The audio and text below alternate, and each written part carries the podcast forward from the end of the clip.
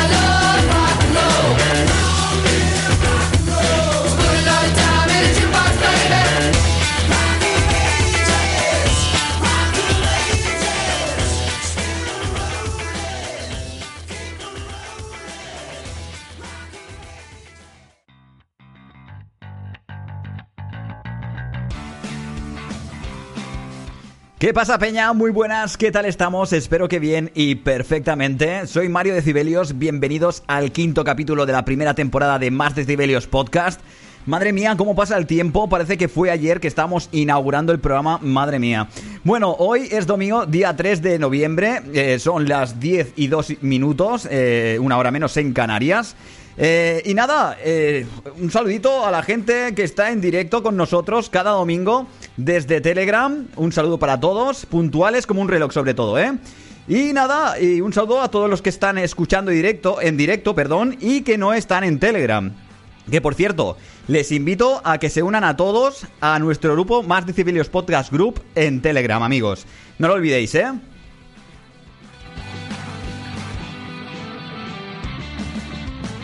Y para los que estéis eh, escuchando desde iBox y Spotify, estas dos plataformas que amamos los podcasters, sí, porque este programa está siendo totalmente grabado, como cada semana. Buenos días, buenas tardes o buenas noches, dependiendo de la hora que estéis escuchándonos.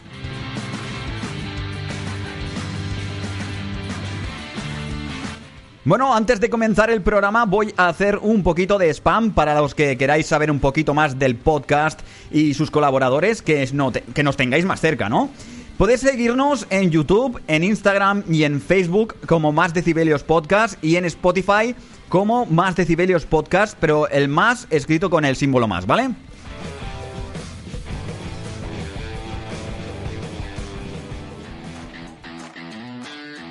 Y empezamos el programa como cada domingo con la predicción del señor Barton, que es un crack de la meteorología. Lo acierta todo, ¿eh? Pero todo es todo. Así que si queréis saber qué es lo que viene durante la semana, no os mováis porque a continuación vamos con la sección de las meteventuras de Barton. Vamos a llamarlo a ver qué nos dice.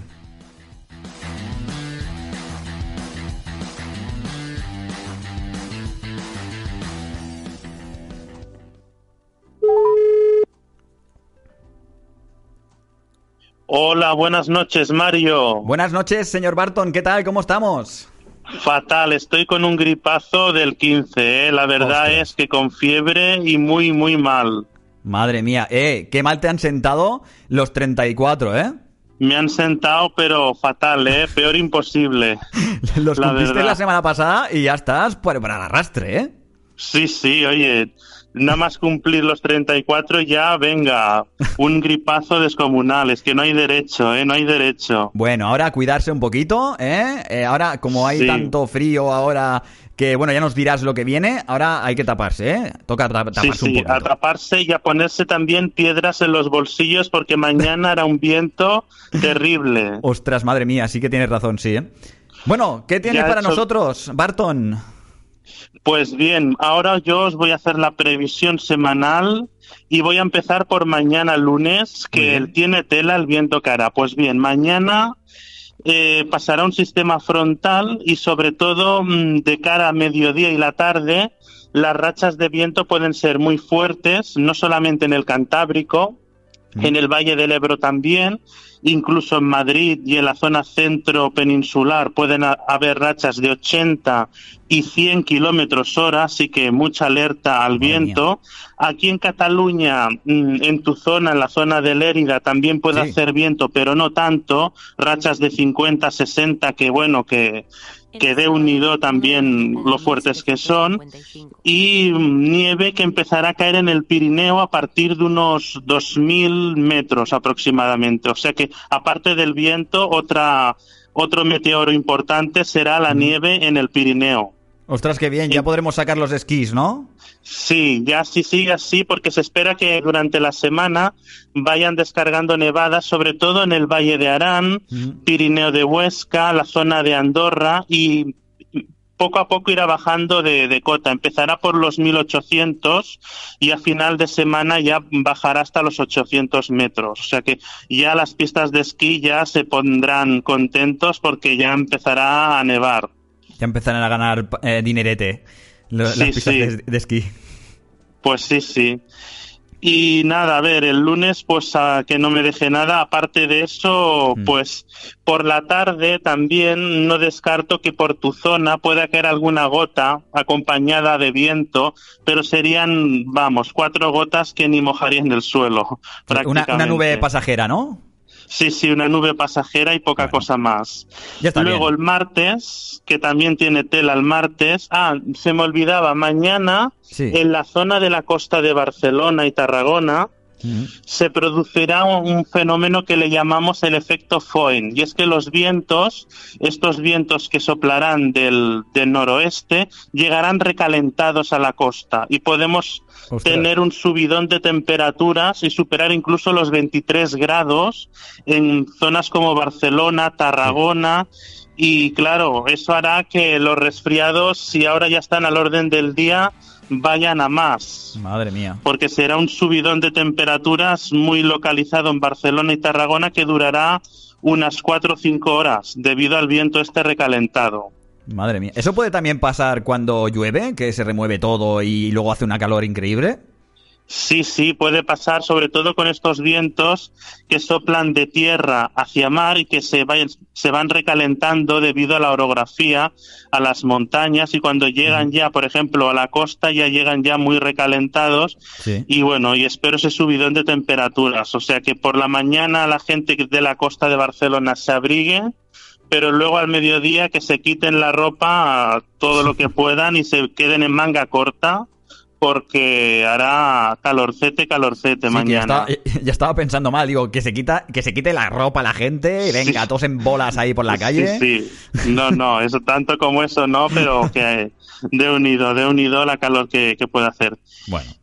Ya está Y bien, ¿eh? bueno, el- de, de- el- de mientras vaya haciendo un poquito de calor y frío, mm, ya está bien. Sí, eso va mal para los para los resfriados. Eso, calor, frío, frío, calor. Es un Ahí poco un razón. tiempo caótico. Ahí tienes razón también.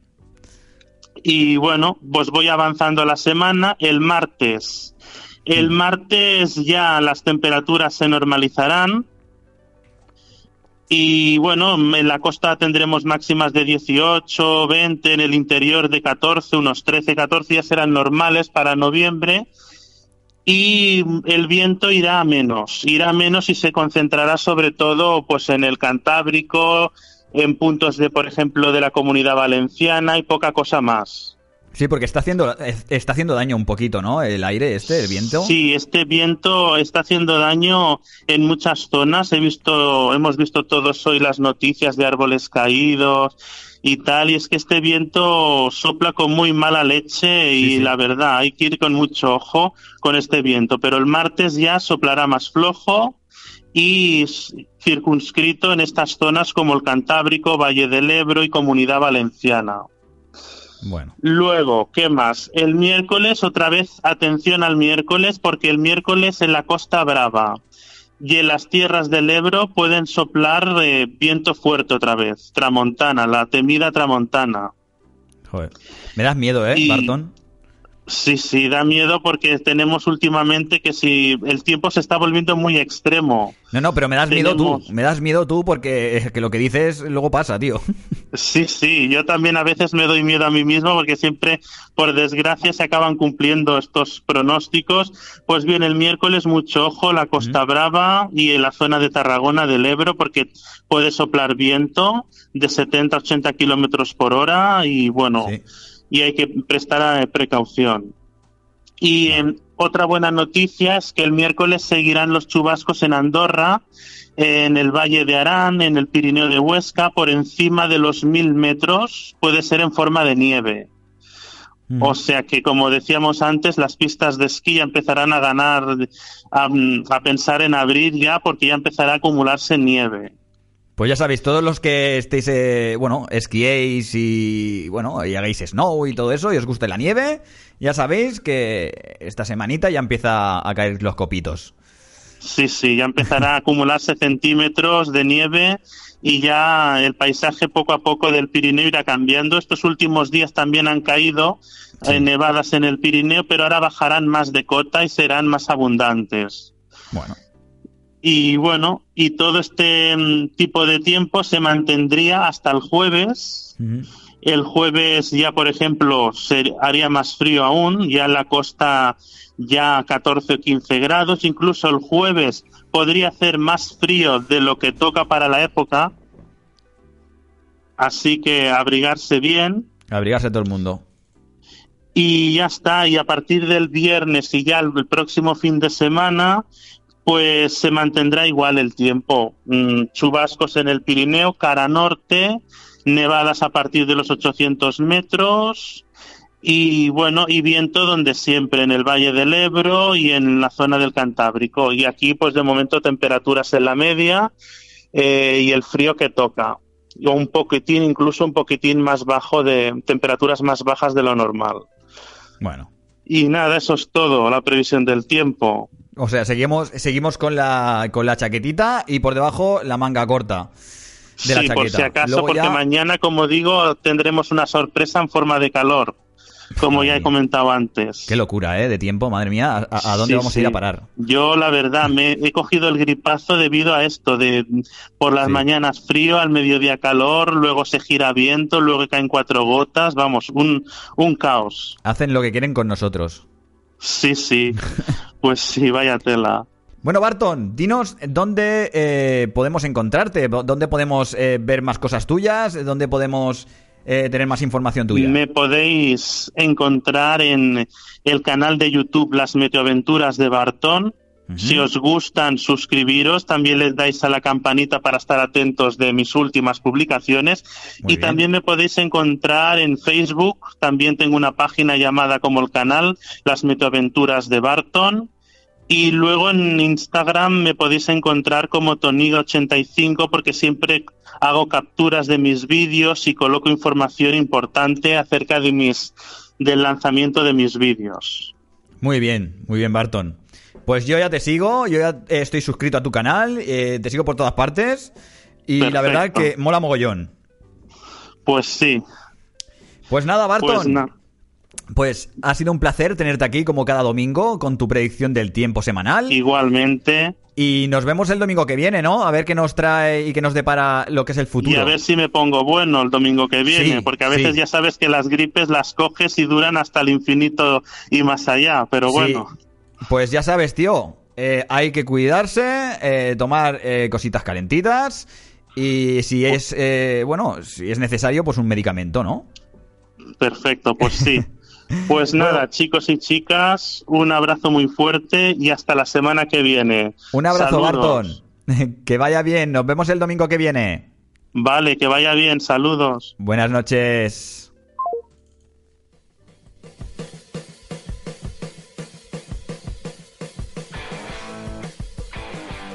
Pues esta ha sido la predicción semanal del tiempo a manos del señor Barton en su sección Las metaventuras de Barton. Y recordad que podéis seguirlo en sus redes sociales, como él ha, di- ha dicho, en YouTube, en Facebook eh, y bueno, con el nombre eh, de Las metaventuras de Barton. Y en Instagram como Toniga85, ¿eh, chicos?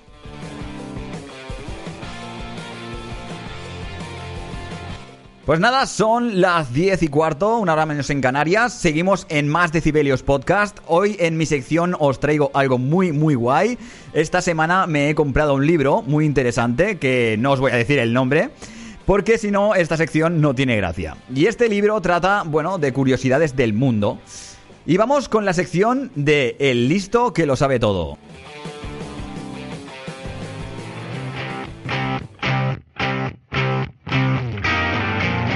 Vamos con la primera curiosidad. Eh, la verdad que es bastante divertido este libro y la verdad que se aprende mogollón.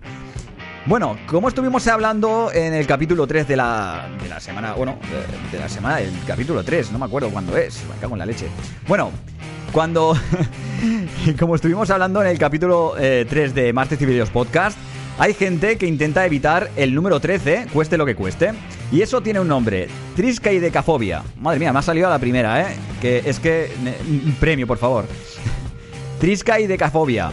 Muy bien, la segunda, perfecto. Para algunos es un simple hecho eh, de superstición, pero para otros la triscaidecafobia es un miedo irracional que se siente hacia todo lo relacionado con el número 13. El miedo a este número se ha instalado de manera natural entre muchos actos cotidianos de la sociedad, lo cual ha hecho que se cambie de la numeración en edificios, anulando ese piso y pasando de la planta 12 a la 14. No existir la habitación en muchos hoteles y hospitales o prescindir de esa fila en un medio de transporte como el avión. Ya sabéis, cuando vayáis a algún hotel, al hospital o a un bloque con muchas plantas o puertas, fijaros bien eh, si existe el número 13.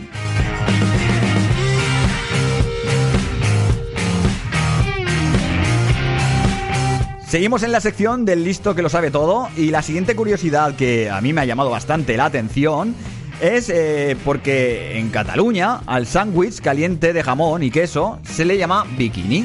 ¿Por qué se le llama bikini en Cataluña y en todas las partes eh, sándwich o mixto?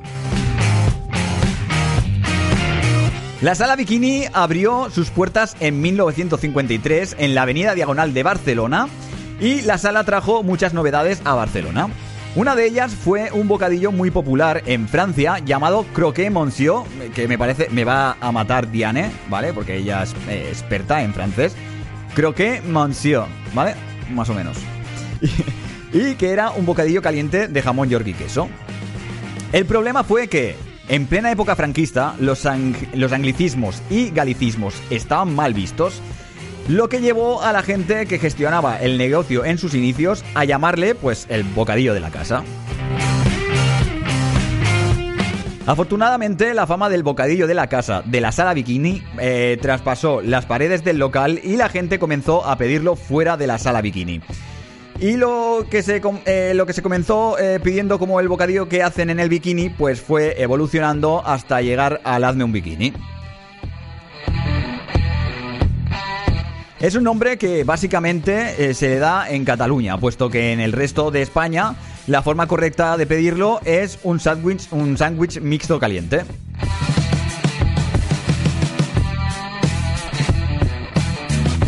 No sé si esta, eh, si esta información es correcta o no, eh, amigos y amigas, pero algo de sentido tiene la cosa.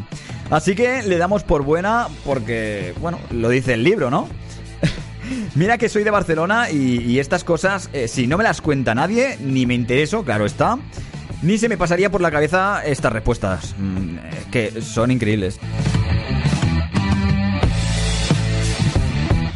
Ahora vamos, ahora vamos con el, con el origen de, de una expresión que se dice mucho cuando se le desea suerte a alguien.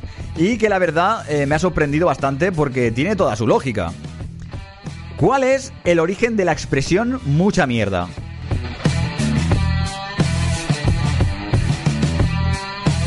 Pues el, orixe- el origen, eh, el origen de esta expresión viene de la época en la que el transporte eh, eran carros. Y eh, bueno, eran carros tirados por caballos. Allá tirando por el año 1870 más o menos. Mm, Por ahí va la cosa. Se dice que antes de empezar una actuación, en este caso de teatro, los actores eh, se asomaban y entre más mierdas acumuladas en la calle veían, eh, más gente adinerada había asistido a la actuación. Que en aquel entonces las actuaciones eran gratuitas y por eso de ahí también la expresión rómpete una pierna. Que bueno, eh, que también es una expresión para dar suerte. Y eso se decía porque al terminar la actuación, dependiendo si la obra había sido buena o no, la gente tiraba dinero al escenario y de ahí la expresión rómpete una pierna para tirarte, bueno, pues a buscar todo el dinero que, te tiraban ahí en, la, en el escenario. Conclusión, eh, entre más cagadas de caballo, más gentes de pasta había y más pasta podían recaudar los actores. Y nada, y con estas curiosidades eh, finalizo mi sección de esta semana. No sé de qué voy a hablar en el siguiente capítulo, ya veré, pero seguro que os traigo cositas interesantes como estas.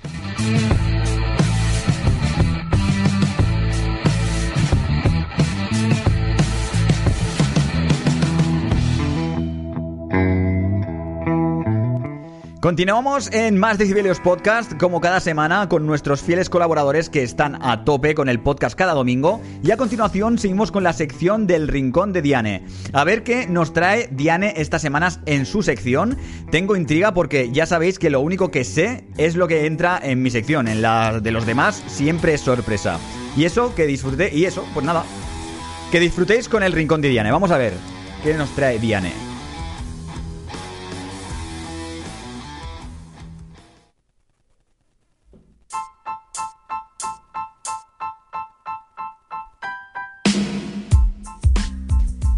Buenos días, buenas tardes y buenas noches y bienvenidos un domingo más al rincón de Diane Died.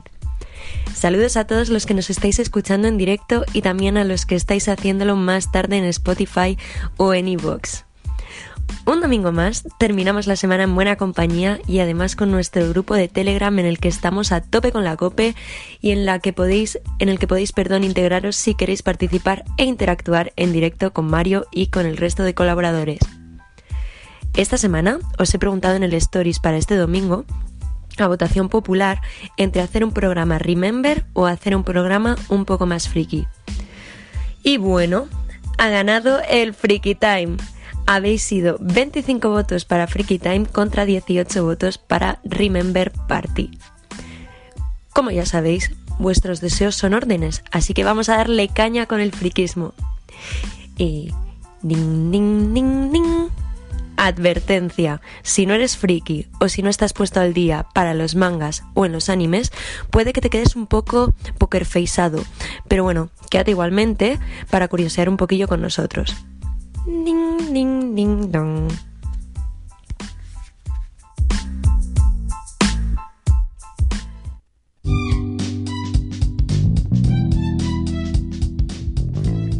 Yo soy Diane Dive y la semana pasada ya empezábamos a tocar el tema friki en mi Instagram. Y como algunos ya sabéis, estoy empezando a interesarme por el mundillo japonés. La pregunta de la semana fue: ¿Cuál es vuestro anime o manga preferido? Y hoy estoy aquí para analizar y compartir los resultados con vosotros. Tengo amigos de todo tipo, pero tengo un buen grupo de amigos con una cultura friki bestial. Y cuando hablamos de mangas o de animes, siempre destaca uno en concreto. Uno que sinceramente hay única y exclusivamente una persona que lo ha nombrado en sus respuestas, así que vamos a hacer una comparación. Este anime es One Piece, o manga, por supuesto, y ha sido mencionado por Jordan. Por su lado, Adrián ML89 nos cuenta que él apuesta por One Punch Man y Naruto, otros dos que pensaba que iban a ser también mucho más mencionados. Nuria, con su participación semanal, nos aporta Death Note. Paloma Poma nos dice que, bueno, que Fairy Tail y que además es uno también de mis favoritos y uno de los más votados, de los que todas las personas que habéis participado habéis nombrado. Y ella nos aporta igualmente Black Butter y Ataque de Titanes. Ganon ha querido compartir Bola de Drag, Dragon Ball para los, para los castellano parlantes, y Berserk. Verónica, por su parte, nos da una respuesta que ha sido también muy votada, y es Sailor Moon, que también es otro de mis favoritos, y también nos recomienda Ranma. Lurditas, ay Lurditas, nos ha recomendado Shin-Chan, el cual debo decir que estoy profundamente, pero de verdad, ¿eh? profundamente triste porque han borrado el canal de YouTube en el que lo seguía. Así que yo, que estaba en uno de mis capítulos, en una de mis temporadas, ahora me tengo que buscar todo otra vez. Ricky nos comenta, después de algunas dudas dudosas, que el suyo es Detective Conan. Y Carmen añade, la familia crece con su triángulo súper raro y amoroso y Sakura con sus cartitas. Katy nos propone Mirai Nikki Iragus Igurasgu Nonaku Koroni. Perdonadme yo con mi japonés y mi japonés y yo. Sole, nuestra querida Sole, nos comenta que Digimon y Arale junto a otros que ya hemos pronunciado. Y para finalizar, Naza nos recomienda Kimetsu no Yaiba. Bueno, hay algunas personas que han dado más respuestas, pero como ya las he mencionado, pues no las voy a- a mencionar otra vez. Lo que tenéis que saber es que los más votados han sido Detective Conan, Sailor Moon y Fairy Tail. Nadie, absolutamente nadie, ha dicho Pokémon y sinceramente me he quedado sorprendidilla. Como ya os lo había comentado, también me he quedado sorprendida con lo del One Piece, pero vamos flipando pepinillos. Pero si tengo que elegir mi respuesta favorita a la pregunta de la semana, ha sido la respuesta de Pedro Pablo, más conocido como Pedris Labios de Negris, que es el novio de mi mejor amiga Marian, que dice así: El drama de mi novia es el manga que más me gusta. y sinceramente me ha matado esta respuesta. Así que bueno, hablando de, de matar, Marian, no le mates, que te queremos mucho.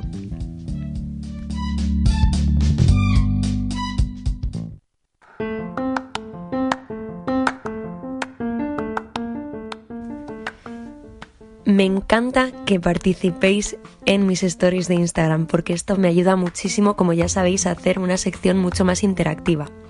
Y he podido observar igualmente que estamos así 50-50 respecto al manga Slayers Rina y Gaudi. Cuando os pregunté por Instagram si ya lo habíais visto antes o si lo conocíais, porque simplemente una persona ha roto el empate, dejando a la mayoría, entre comillas, eh, a las personas que no lo conocíais. En cualquier caso, este manga Slayers, Reina y Gaudi, ha sido siempre cuando, bueno, ha sido cuando yo era pequeña, eh, yo creo que mis dibujos más preferidos del mundo mundial cuando iba al cole, es que lo ponía en la 2. Y me acuerdo que siempre terminaba de comer y terminaba de, de verlos ahí sentada en la mesa, como una tontita, delante de la caja boba. Y me acuerdo que un día ya no los echaron más por la tele. Y mi madre me dijo que bueno, que no pasaba nada, que escribiríamos a la tele para que pudieran volver a ponerlos. Claro, imaginaos mi drama, mis dibujos animados favoritos, mi, bueno, dibujos animados o anime eh, preferidos, que en aquel entonces ya ves tú lo que iba yo a entender de cultura japonesa y que se llaman manga, anime o como se llamen. Y mi madre me animó de esta manera. Entonces, gracias madre por hacerme creer que nuestra serie volvería a la tele, aunque seguramente a los 10 minutos ya me habría olvidado por completo.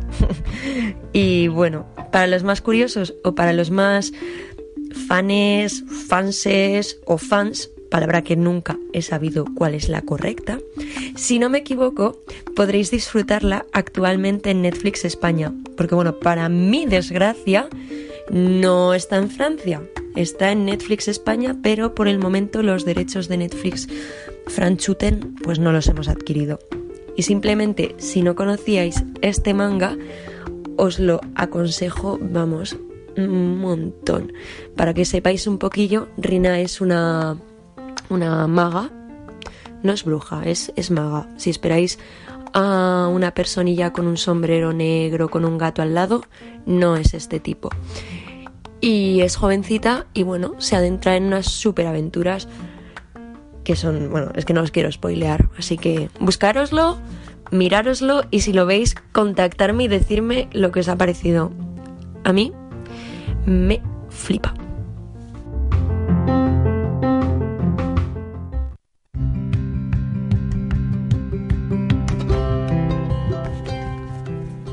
Esta semana ha sido el Salón del Manga en Barcelona y aquí en París yo me he desplazado a una mini exposición culinaria llamada C'est bon le Japon, es bueno Japón, en la que podíamos encontrar artesanía japonesa, stands de turismo y comidota, por supuesto, entre otras cosas como udon, sopa de miso, el pescaete este relleno de judías japonesas, los dorayakis de Doraemon. ¡Qué alegría! Los dorayakis que siempre cuando eras pequeño pensabas que estaban rellenos de chocolate.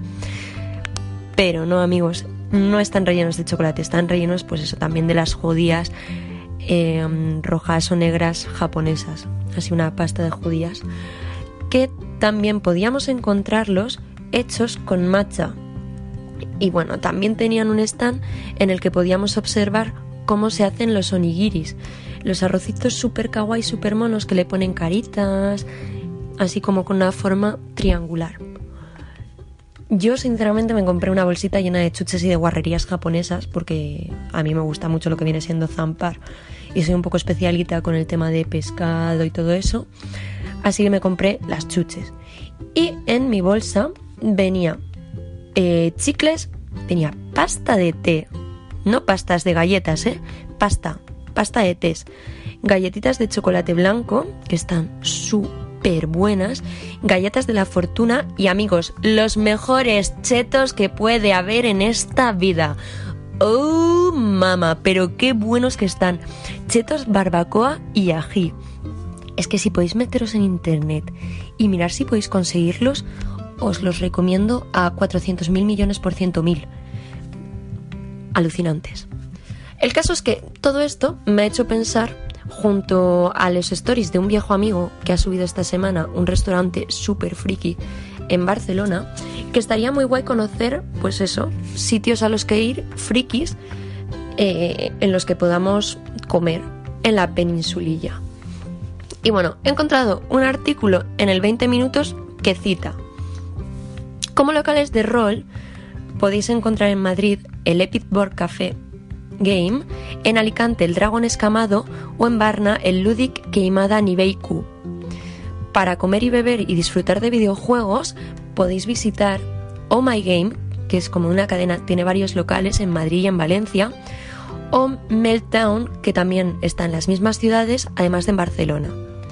Si ya luego lo que os mola más es el tema de deportes y de videojuegos, en Zaragoza podéis encontrar el Via Legend y en el Cala de Henares, en Madrid, podéis encontrar el Level Up Game y en Barcelona el Blitzbad.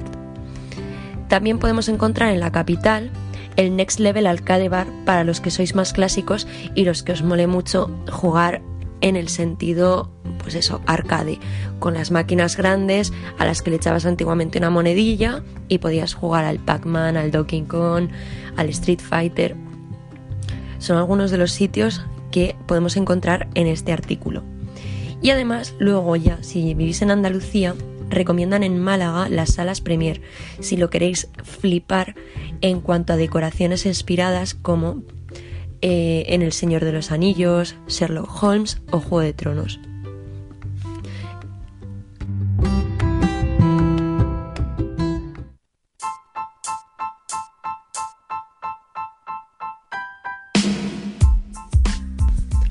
Y bueno amigos, espero que os haya gustado este Freaky Time.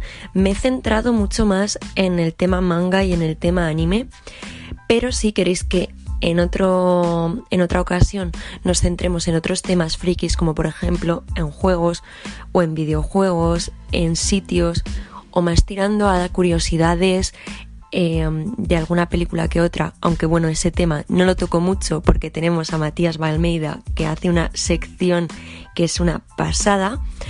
Podéis enviarme un mensajillo en mi Instagram o si queréis que comparta cosas eh, de alguna otra temática o hablarme de vuestro proyecto o de algún conocido, ya sabéis, podéis seguirme en Diane Daiz con Y al final o enviarme un email a daiz.diane.gmail.com.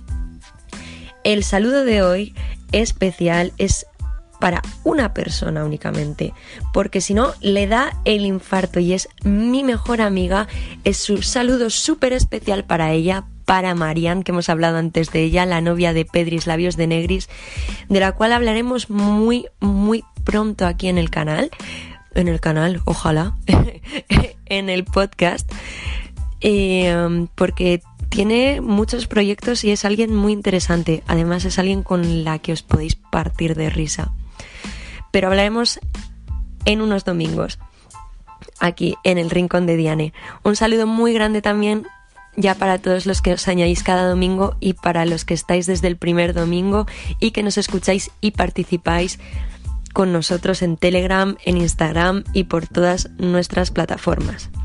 No os vayáis porque aún queda mucho, mucho programa. Os dejo con Mario. Os deseo muy, muy, muy buenas noches y hasta el domingo que viene. ¡Chao!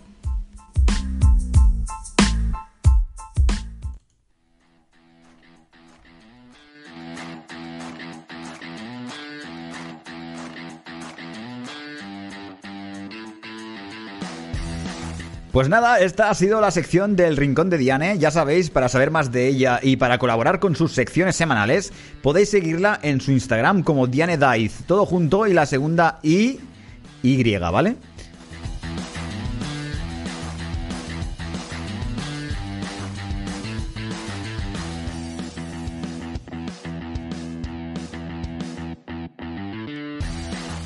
Bueno, bueno, ¿queréis que hablemos un poco de cine?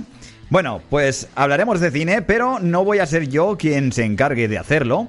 De esta sección se va a ocupar Matías Balmeida con su sección Matías Balmeida nos habla de cine. Es un cerebrito del cine, ¿no? no se le pasa por alto ninguna película y lo más fuerte de todo es que se sabe nombres de directores, actores, actrices, bueno, mm, se sabe lo, se lo sabe todo. Pues que eso, a mí en la vida se me ha quedado mm, aún ni queriendo ningún nombre de estos. pues nada, sin más dilatación, os dejo con la, bueno, con la sección y el gran Matías Balmeida. Vamos a ver qué nos cuenta.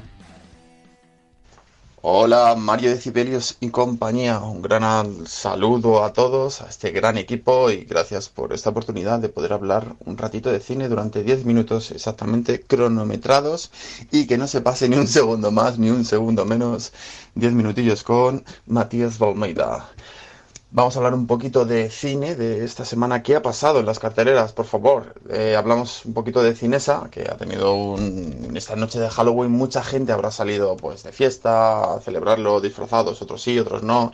A otros no les hace falta disfrazarse porque simplemente con una goma ya tienen la noche hecha, otra gente no se pone la goma, luego vienen los problemas y luego pasa lo que pasa y luego vienen las películas de terror, exactamente, porque claro, las... bueno, hablemos de cine, dejamos fuera los... in- las cositas las cositas que pasan raras. Y empezamos a hablar que, bueno, ¿qué ha pasado en Cinesa? En Cinesa esta noche de Halloween ha decidido por optar una noche entera poniendo películas de terror. Hay en algunas salas donde ha empezado un... Pues una maratón de terror, ¿no? Que han optado por coger películas de Warner Bros. Eh, películas como Annabelle, La Bruja... Eh, ¿cuál más habían cogido? Vaya locutor, vaya información que os estoy dando. Bueno, si no habéis ido, os lo habéis perdido. Y una, una película sorpresa que ya me enteré cuál fue, no, lo- no me, no me quisieron decir cuál era y tal. Yo no fui al festival de cine este de, de, de Cinesa que hizo, ¿no? Porque bueno, estas películas ya las he visto antes y, y bueno, no son tan buenas ni son tan clásicos.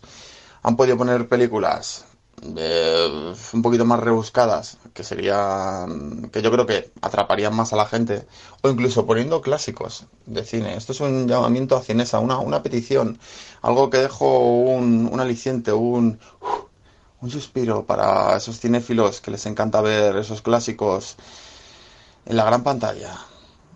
Y por favor, en silencio, porque esta fiesta del cine que he ido y me pongo seriamente. Ido repetidas veces al cine a ver numerosas películas. Había gente muy desagradable en las salas como... Suelo comentar que no me gusta nada que hagan ruidos. Porque no es lo mismo que alguien esté viendo una película y haga un comentario como diciendo, ¡Ay! ¡Hostia! o hola, o que flipe, o que un niño pequeño grite, corre Tom, corre, o corre Jack, a que unos adolescentes estén, voy a mierda, esto no que se lo crea, esto no sé qué, esto no sé cuántos. A ver, el cine es fantasía, es para evadirse la realidad un rato, dejar la mierda fuera, dejar los móviles apagados, deberían de haber inhibidores. Que no se enciendan teléfonos móviles, por favor, en las salas de cine. Dejadlos en paz. Bueno, continuamos con hablando un poquito de cine. ¿Qué estrenos hemos tenido? Sí, bueno, hemos tenido. Bueno, se estaba comentando sobre el Festival de Cine que se me ha ido completamente. La película sorpresa era Doctor Sueño, como me ha comentado una cinéfila de Barcelona. Y. Me ha dicho que es un insulto a, Stanley Kubrick. Stanley Kubrick, un gran, un gran director. Vamos a repasar un poquito la filmoteca de, de Stanley Kubrick, este, este grandísimo, grandísimo director, que aunque yo a veces, como la, en el podcast pasado me metí con él con el tema del resplandor, porque bueno, he visto centenar de veces la película, pero de confesar que vamos, cuando estás viendo el resplandor es algo como de, que, te, que te atrapa y te acojona. Pero bueno, en todas las películas siempre, siempre pasa algo, esos, esos defectillos que bueno, no, no, va a ser todo perfecto, ¿no? Bueno, empezamos con una gran película El atraco perfecto, no sé si la habréis visto, pero os recomiendo El atraco perfecto de, de Stanley Kubrick, El beso del asesino, Senderos de Gloria, que Senderos de Gloria es una película que, bueno, me recomendó mi padre y me encantó. Bueno, me recomendó que, que me viera toda su filmografía, ya que me gustaba el cine y tal, pues que viese eh, toda la filmografía esta de Stanley Kubrick y Senderos de Gloria. Lo pasé como, como un enano porque acojona, acojona bastante. Voy a haceros una síntesis de lo que pasa en esa película. Eh, pues nada, es hay una guerra, entonces mandan unos soldados pues que tienen que, que dar ciertos disparos a, otros, a otros soldados, ¿no? El bando contrario. ¿Qué es lo que pasa? Que creo que son, son pocos. Ahora mismo no sabría deciros cuatro o seis soldados los que son y tal.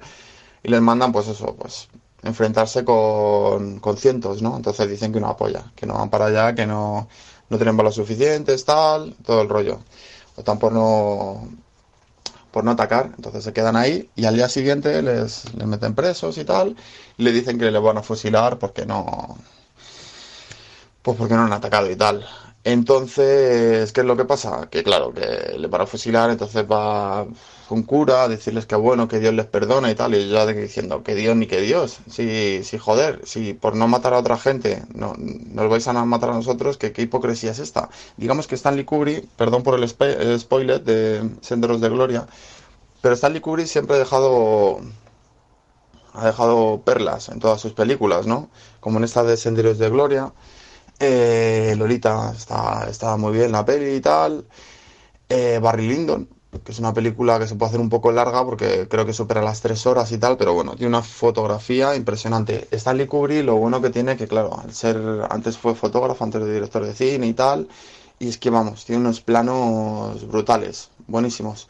Una película más, más o menos actual, hablo un poco rápido y lo siento porque a los 10 minutos corto y acción. Bueno, corto y no puedo seguir hablando, claro.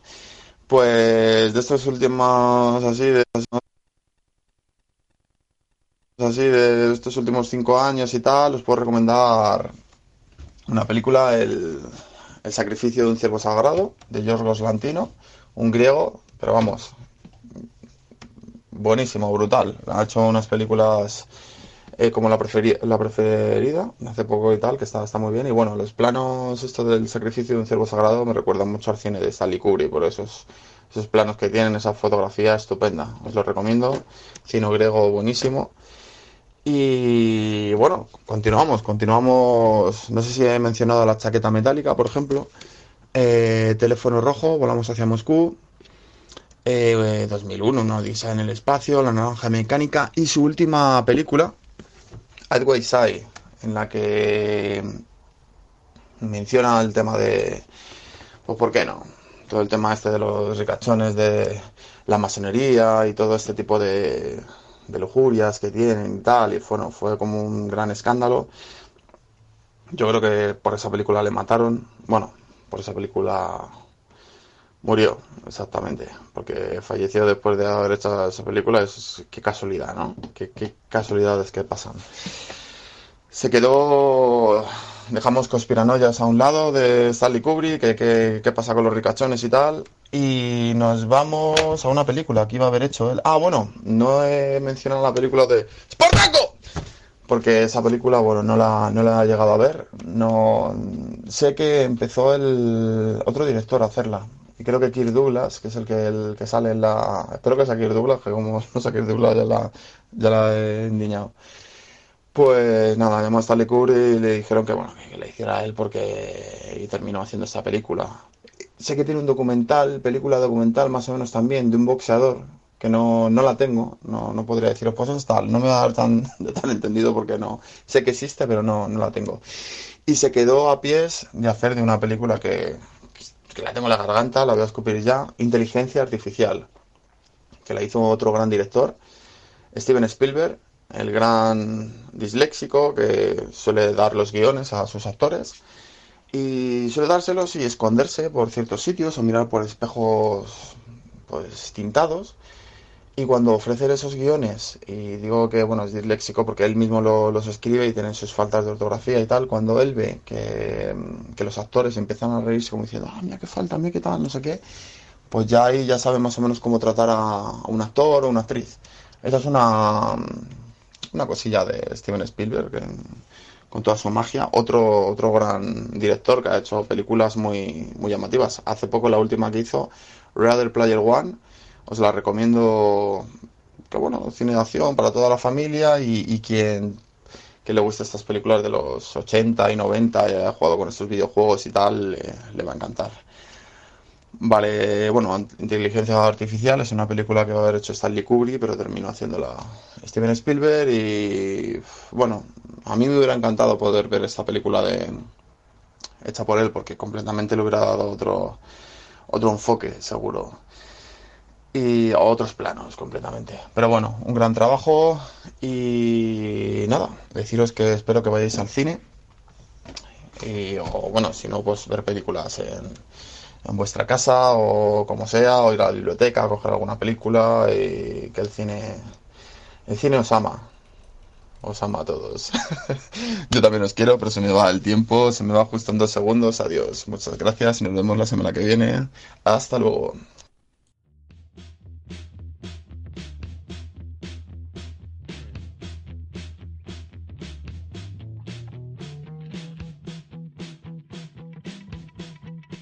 Pues nada, esta ha sido la sección de Matías Balmeida, siempre puesto al día con el cine y sorprendiéndonos con curiosidades. Si queréis saber un poco más de él, eh, bueno, lo podéis seguir en Instagram como Matías Balmeida.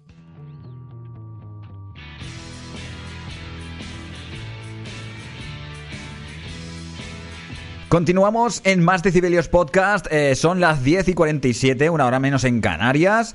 Y eh, seguimos con nuestra psicóloga. Sí, sí, ella es psicóloga real. eh, psicóloga con la P muda, que no sé para qué está la P. No es una actriz ni nada por el estilo, ¿eh? Ella es Yolanda y vamos a ver eh, de qué nos habla esta semana. Seguro que de algo muy interesante, como siempre, vamos. Vamos allá, a ver qué nos cuenta Yolanda. Era sábado 1 de noviembre de 1755, entre las nueve y media y las 10 menos 20 de la mañana, festividad de Todos los Santos. A esa misma hora, en las costas de Huelva y Cádiz, la población saludaba al nuevo día ocupada en sus quehaceres diarios. En la capital lisboeta y en el sur de España, nada hacía presagiar la catástrofe que a punto estaba de desencadenarse. Era una mañana soleada y dado el carácter festivo de la jornada, la gente se preparaba para asistir a misa la segunda jornada. Unos pequeños temblores fueron el anticipo de lo que vendría a continuación. Primero oímos un estruendo, como el ruido de un carruaje, que se hizo más y más fuerte, hasta que fue tan fuerte como el disparo de un cañón. Inmediatamente después de eso sentimos el primer temblor.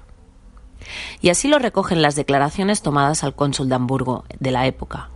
En efecto, al poco, todas las campanas empezaron a sonar simultáneamente y desacompansadamente, mientras la tierra saltaba y se desmoronaban algunas viviendas. Los desplomes fueron aumentando, porque el terremoto duró entre 3 y 6 minutos, con tres grandes sacudidas. Las iglesias, abarrotadas de fieles, se convirtieron en trapas mortales, al caer las bóvedas sobre ellos. Saltando entre las siniestras grietas de cinco metros que se abrían al suelo, la gente huyó hacia los muelles, donde los espacios eran más abiertos, buscando ponerse a salvo de los mortíferos escombros que se precipitaban desde lo alto. Fue allí donde, asombrados, los vecinos contemplaron un extraño fenómeno. El mar se retiraba y la desembocadura del Tajo quedaba seca, dejando al descubierto el lecho marino con peces agonizando, húmedas algas e incluso restos de viejos barcos hundidos. Creyendo que estaban en el lugar más seguro, hasta que media hora más tarde, sobre las diez y diez de la mañana, se perfiló en el horizonte una aterradora pared de agua, una ola gigante de unos doce metros de altura, que se acercaba imparable hacia la costa. En realidad, como suele ocurrir, hubo tres tsunamis seguidos que engulleron el puerto y penetraron ciudad adentro, barriendo cuanto encontraban a su paso. Miles de personas y animales murieron ahogadas. Los temblores habían provocado también que las numerosas velas encendidas en las iglesias en memoria, de los difuntos cayeran y provocaran incendios. Estos se propagaron rápidamente y Lisboa estuvo cinco días ardiendo, de manera que lo que no había destruido el terremoto y las olas acabó consumido por el fuego. El barrio de Alfama, cuya zona se dejó abandonada en la reconstrucción de la ciudad y la degradación, permitió la- que la criminalidad aumentase progresivamente, por lo que historias como el personaje que os voy a contar, sobre el personaje que os voy a contar ahora, favoreció a que cometiese los peores asesinatos pocos años después. Diogo Alves, nacido en 1810 en una aldea de Lugo, en el seno de una familia de modestos campesinos, junto con otros, bueno, cuando tuvo edad de trabajar, recogió sus bártulos, cruzó el Miño para buscarse la vida en Portugal. Esto era ir al país vecino, pues parecía algo más próximo y menos incierto que ir a las Indias americanas. En Lisboa, la mayoría ocupaba puestos de aguador o de carretero, y Alves tuvo bastante suerte. Eh, logró empleos de sirviente en alguna de las casas más acaudaladas, entre ellas de los marqueses de Peñalba, de Penalba y de Castelo Melor. Testimonios de aquella época lo retratan como un joven honesto, de fiar y trabajador, que tras unos inicios como mozo de cuadras había logrado convertirse en cochero. No fue hasta entonces, en 1836, cuando tenía 26 años, su historia se empezó, digamos que a torcerse y a teñirse un poco de negro. Su patrón de entonces, el doctor Joao Tomás de Carballo, decidió despedirlo, porque le desagradaban los instintos feroces, de los que de vez en cuando daba muestra, tal vez. Por lo que se cree que el rechazo de Carballo fue quizás la puntilla que Diogo necesitaba para iniciar su carrera criminal. Sin empleo y con la etiqueta de persona iracunda, Alves decidió cambiar las caballerizas y el pescante de los carruajes por los recovecos de una zona del barrio de Alfama conocida como el acueducto de las aguas libres. Allí, en vez de azotar los caballos para que tirasen del carro, golpeaba a los transeúntes solitarios para robarles. Después de despojarlos de lo poco que llevaban, los dejaba, los arrojaba desde lo alto del canal.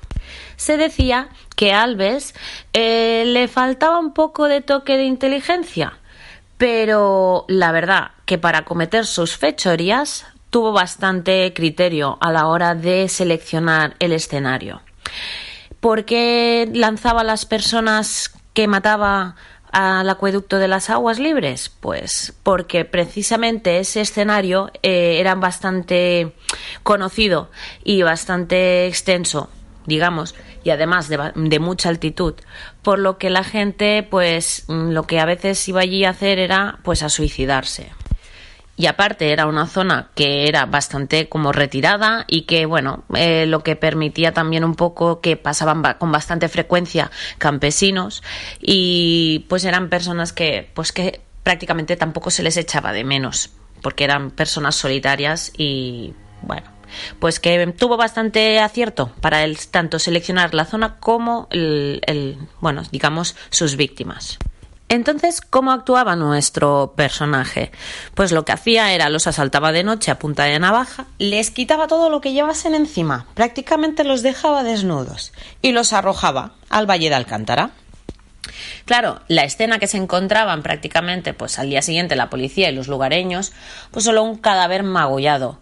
A pesar de que aquella imagen se repetía con bastante frecuencia, la conclusión a la que llegaban las autoridades era siempre la misma, una oleada de suicidios.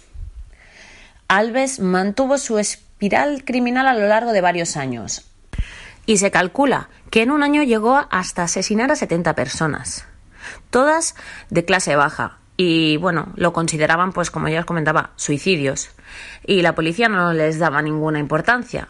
Pero al finalmente el asesino cambió de víctimas debido a que una noche paseando por el acueducto pues se encontró con un transeúnte un tanto especial que iba acompañado pues de una pistola. Eh, entonces al verlo pues salió corriendo. Entonces, esta persona pues alertó de que había alguien merodeando por la zona y que entonces pues evidentemente sospechaban de que ya no se tratasen de suicidios.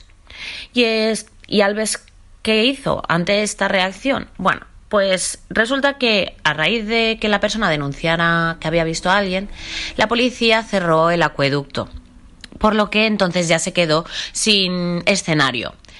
Y entonces, pues Alves se dedicó a, empezar a asaltar casas con una cuadrilla de ladrones, con la fortuna o con la desdicha de que, bueno, pues que mm, entró en la casa de un destacado médico de la capital y lo mató a él y a su familia entera. Por lo que entonces la policía ya se puso manos a la obra a de intentar descubrir quién estaba detrás de todos estos asesinatos. Poco tiempo después, en 1839, pues Alves fue detenido por la policía y en 1840 fue juzgado y condenado. Y en febrero de 1841 pasó por la horca. Y diréis, ¿qué tiene de especial este asesino en serie? Pues se trata de, primero, de que fue el primer asesino en serie reconocido en Portugal. Segundo, porque bueno, sobre él, pues a raíz de todas estas historias, pues hay bastante mito y un poco también de, leyenda, ¿no? ¿Cómo puede ser que una persona mmm, de carácter, pues digamos, noble, afable, mmm, de una familia humilde, honesta, se convierta a raíz de un hecho mmm, puntual, ¿no? De que lo despidan por tener como parecer un poco de ensañamiento a la hora de tratar a los animales, ¿no? qué es lo que hace que esa persona pues se convierta, pues eso, eh, un asesino y que además con tanto ensañamiento, porque lo que hacía con sus víctimas era darles un golpe en la cabeza, les robaba y luego los tiraba desde lo alto del acueducto, sin remordimientos ninguno. Además, eh, este ¿Qué tiene de especial también este personaje? Pues que se conserva su cabeza en el Museo de Lisboa. Bueno, en el Museo de la, bueno, en la Facultad de Medicina de Lisboa, eh, bajo Formol. Eh, y es bastante, bueno, eh, curiosa la imagen que podemos encontrar si buscáis Diogo Alves. Eh, veréis que es eso que está metida la cabeza en un bote de Formol con los ojos abiertos. ¿Con qué intención? Pues precisamente de eso, de intentar estudiar pues el cerebro de este personaje, qué es lo que le hacía cometer esos delitos, eh, qué es lo que hace que una persona se convierta en un asesina o en un delincuente. Y a partir de aquí ahora os voy a hacer como una pequeña explicación porque nosotros relacionamos ¿no? Mm, el asesino como un psicópata, pero realmente no es un psicópata, porque psicópata es aquel que sufre una patología ¿vale? Sobre todo un trastorno mental, por lo que no todos los psicópatas son asesinos. Eh, deberíamos de llamarlo, pues en este caso, sociópata. ¿Y qué quiere decir? Pues que son aquellas personas que no muestran empatía por otros ni remordimientos por sus acciones, por lo que se está además catalogada por un trastorno de personalidad. También se suele decir que es una persona antisocial. ¿Y por qué relacionamos estos dos términos con personas que cometen pues este tipo de, de, delitos, ¿no? Pues bueno, porque son personas que viven un poco al margen de lo que es la normativa, ¿no? Y de que incluso pues algunos expertos dicen que los psicópatas nacen y los sociópatas se hacen. No sé, esto es como algo como muy, bueno, la línea muy fina. Realmente podríamos decir que un, la psicopatía parece ser que es un trastorno de la personalidad con origen genético innato y la sociopatía se considera como un rasgo adquirido, resultado del entorno y la educación recibida por el individuo. Claro, eh, si lo extrapolamos a nuestro personaje, estaríamos hablando de un sociópata. Pero ambos tienen características comunes y si utilizamos el que es, como si dijéramos, el diccionario de las eh, patologías mentales o trastornos mentales, define que es la personalidad antisocial y entonces bueno, se dice que cuando alguien tiene esta característica es porque presenta tres o más de los siguientes rasgos que ahora os voy a hacer como mención. Pues que regularmente transgrede la ley, constantemente dice mentiras y engaña a los demás, es impulsivo, no planifica el futuro, puede ser propenso a la lucha y a la agresividad, tiene poca consideración por la seguridad de otros, es irresponsable, no cumple con las obligaciones financieras y sobre todo, pues bueno, siempre lo tenemos como muy presente, ¿no? El que no siente remordimiento, culpa. Bueno, y como antes os hacía mención, pues bueno, ahora os voy a hacer como unos, bueno, definir unos rasgos sobre lo que se considera un psicópata, ¿no? Pues que se dice que los psicópatas tienden a nacer con esta característica, que ya tienen una predisposición genética, mientras que los sociópatas se generan debido a su entorno. Por este motivo se cree que la psicopatología o la psicopatía podría estar relacionada con ciertas diferencias cerebrales fisiológicas. De ahí a que se hayan, bueno, ¿no? Eh, hecho estudios y que hayan demostrado que los psicópatas tienen menos activas ciertas áreas del cerebro que aquellas que se creen que son responsables de la regulación emocional y con el control de impulsos. De ahí a que nuestro personaje pues se haya conservado la cabeza para poder formar parte de, en su momento, ¿no? De, de los estudios o, poder intentar discernir qué es lo que hace que una persona eh, pues se convierta en un asesino o en un delincuente. Los psicópatas tienen dificultades para generar vínculos emocionales con los demás. Eh, sus relaciones suelen ser artificiales y superficiales, diseñadas simplemente para ser manipuladas por su a su propio beneficio. Ven como en las personas, pues bueno, que puedan utilizar con la intención de conseguir sus objetivos. Raramente sienten culpabilidad de sus comportamientos y no importa mucho si hacen daño a los demás. Los psicópatas a menudo pueden ser vistos por los demás como seres encantadores, mm, dignos de confianza, suelen tener un trato muy educado y además se muestran muy estables. Bueno, suelen trabajar, tener familia, relaciones amorosas, bueno, todo aparentemente normal. Eh, cuando un psicópata se involucra en una conducta criminal tiende a hacerlo de una forma muy cerebral, minimizando en gran medida el riesgo hacia ellos mismos. Saben planificar, cuidan sus actos, vamos, que lo que pretenden es que tienen ahí unos planes y lo que suelen, pues bueno, ser un poco como dijéramos, pues tener ya todo, mm, vamos, que el fallo de error es el mínimo. Y en esto, pues, bueno, tenemos ejemplos, ¿no? En la televisión de grandes psicópatas, ¿no? Dexter, por ejemplo, o, bueno, mm, en American Psycho, el Bateman, ¿no? Y bueno, podríamos enumerar grandes personajes de la historia. Bueno, de la historia y de, de la ciencia ficción. Eh, luego también tenemos, pues bueno, ahora os voy a explicar un poco lo que es pues la sociopatía o qué rasgos pues tienen un poco un sociópata, ¿no? Que se dice que está in- y que tiene una influencia de los factores ambientales, es decir, que bueno, puede ser pues que un niño, un adolescente que se desarrolle en un ambiente o en un hogar muy negativo, que tenga unas pautas de educación disfuncionales, haya un abuso físico, abuso emocional o algún tipo de trauma.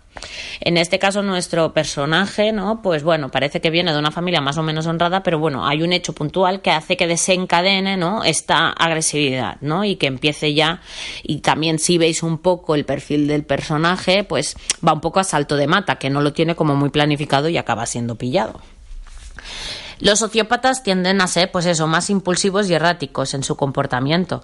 Aunque también tienen dificultades para formar apegos con los demás, son capaces de, de generar con un grupo, pues fuertes apegos, ¿no? Y con personas ideales y con ideas afines a ellos, con ideales, ¿no? Es lo que hablábamos, ¿no? Cuando ya nuestro personaje, pues parece que no puede cometer ese tipo de delitos individualmente, pues se une, ¿no? A una banda de ladrones para poder conseguir, pues lo que realmente necesita. No suelen tener puestos de trabajo a largo plazo y bueno, gran parte de la vida familiar normal la, la realizan en el mundo exterior, no es, no tienen, bueno, podríamos decir que son un poco, pues, aparte de todo.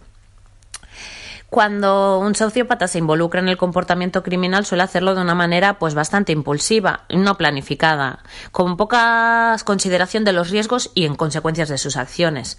Se muestran enfadados, agresivos y fácilmente presentan estallidos de violencia y este tipo de comportamiento aumenta las posibilidades de que un sociópata sea atrapado por las autoridades y lo pillen, vamos. Eh, ¿Quién es más peligroso de los dos? Bueno, pues vamos a ver. mmm, podríamos decir que la psicopatía, porque claro, es como un bueno, ¿no? Una- tiene una estrategia, es todo mucho más planificado, el margen de error eh, pues bueno, ¿no? Es un poco como que tiende también a disociarse un poco, la implicación emocional con el dolor que sufren los demás, también no, no tienen esa empatía, ¿no? Se suele decir que es eso, ¿no? Muchos asesinos en series famosos han sido psicópatas. Pero bueno, eh, y los sociópatas, pues que suelen ser más violentos. Bueno, es que esto es como como muy difícil de poder decir, ¿no? O sea, es que al fin y al cabo. Pero también cabe decir que es lo que os comentaba al principio, ser un psicópata. Eh, claro, el término psicópata para mí no me gusta utilizarlo porque realmente es una persona que tiene un trastorno mental y no todas las personas que tienen trastorno mental son asesinos o son criminales. Eh, todo lo contrario. Entonces yo intentaría no utilizar ese término, por lo menos yo desde mi punta- punto de vista.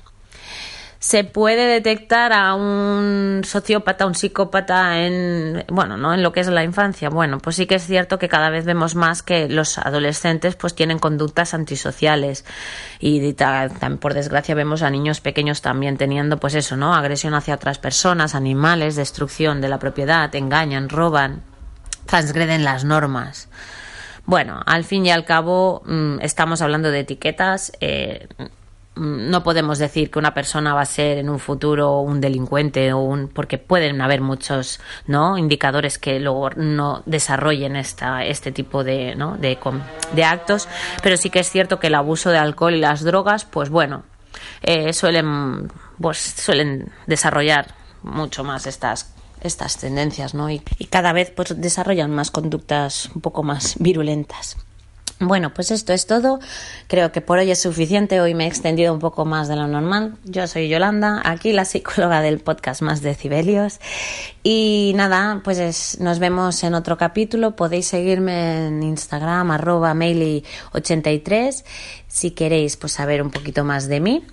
Y nada, espero que nos veamos o nos oigamos en próximos capítulos. Así que nada, ya sabéis, seguirnos todos en el Instagram de Más Decibelios. Y bueno, que acabéis de pasar una feliz semana y un inicio de semana siguiente. Saludos, chicos.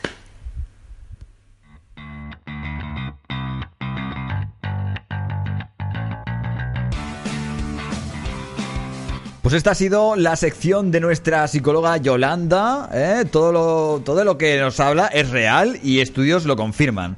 Así que su sección eh, tan interesante como siempre. Si queréis saber un poco más de Yolanda, podéis seguirla por Instagram como Meili83. Y por cierto, antes que no he dicho nada, eh, también podéis seguir a nuestro amigo Matías Balmeida en Instagram como Matías barra baja Balmeida, ¿vale?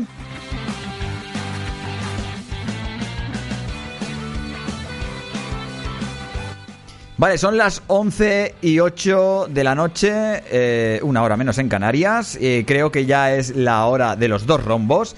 Pero bueno, hoy creo que no, no nos vamos a sobrepasar eh, porque vamos con la recta final ya. Vamos a ir con la recta final, la sección de interactuando con la peña de Instagram.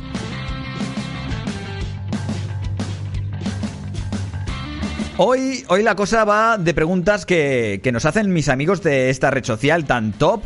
Y como no, esta sección eh, la comparto con mi amigo y compañero de risas Andrés. eh, que bueno, vamos a llamarlo y seguimos con la sección.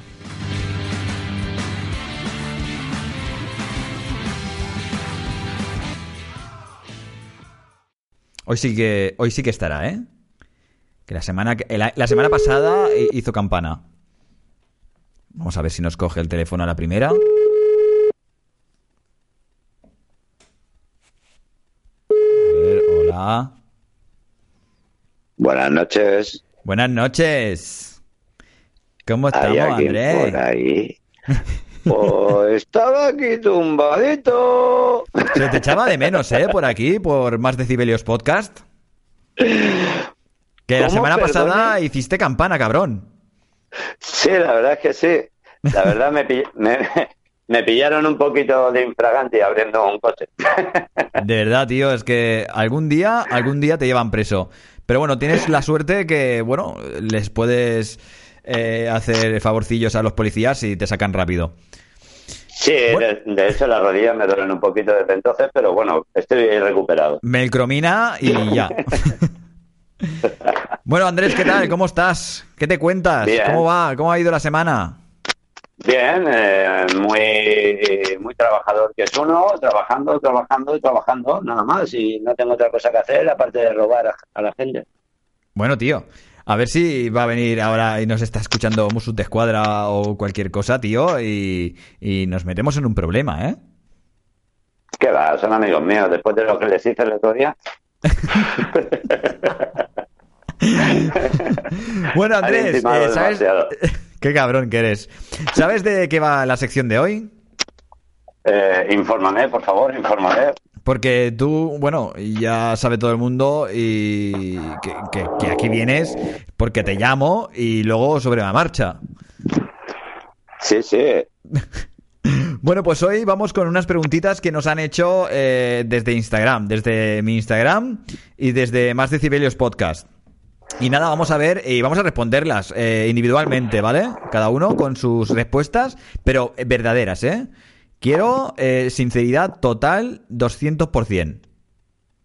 Buah, peligro, alto voltaje. High voltage.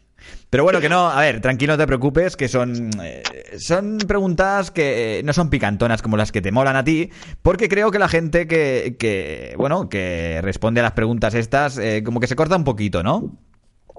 Entonces la Sí. cosa es que, bueno, tendremos que preguntar otras cosas, Andrés. Hasta que, bueno, la gente empiece a conocernos más. a- Es que, claro, esto es como cuando conoces a una chica, tío. O cuando conoces a un chico.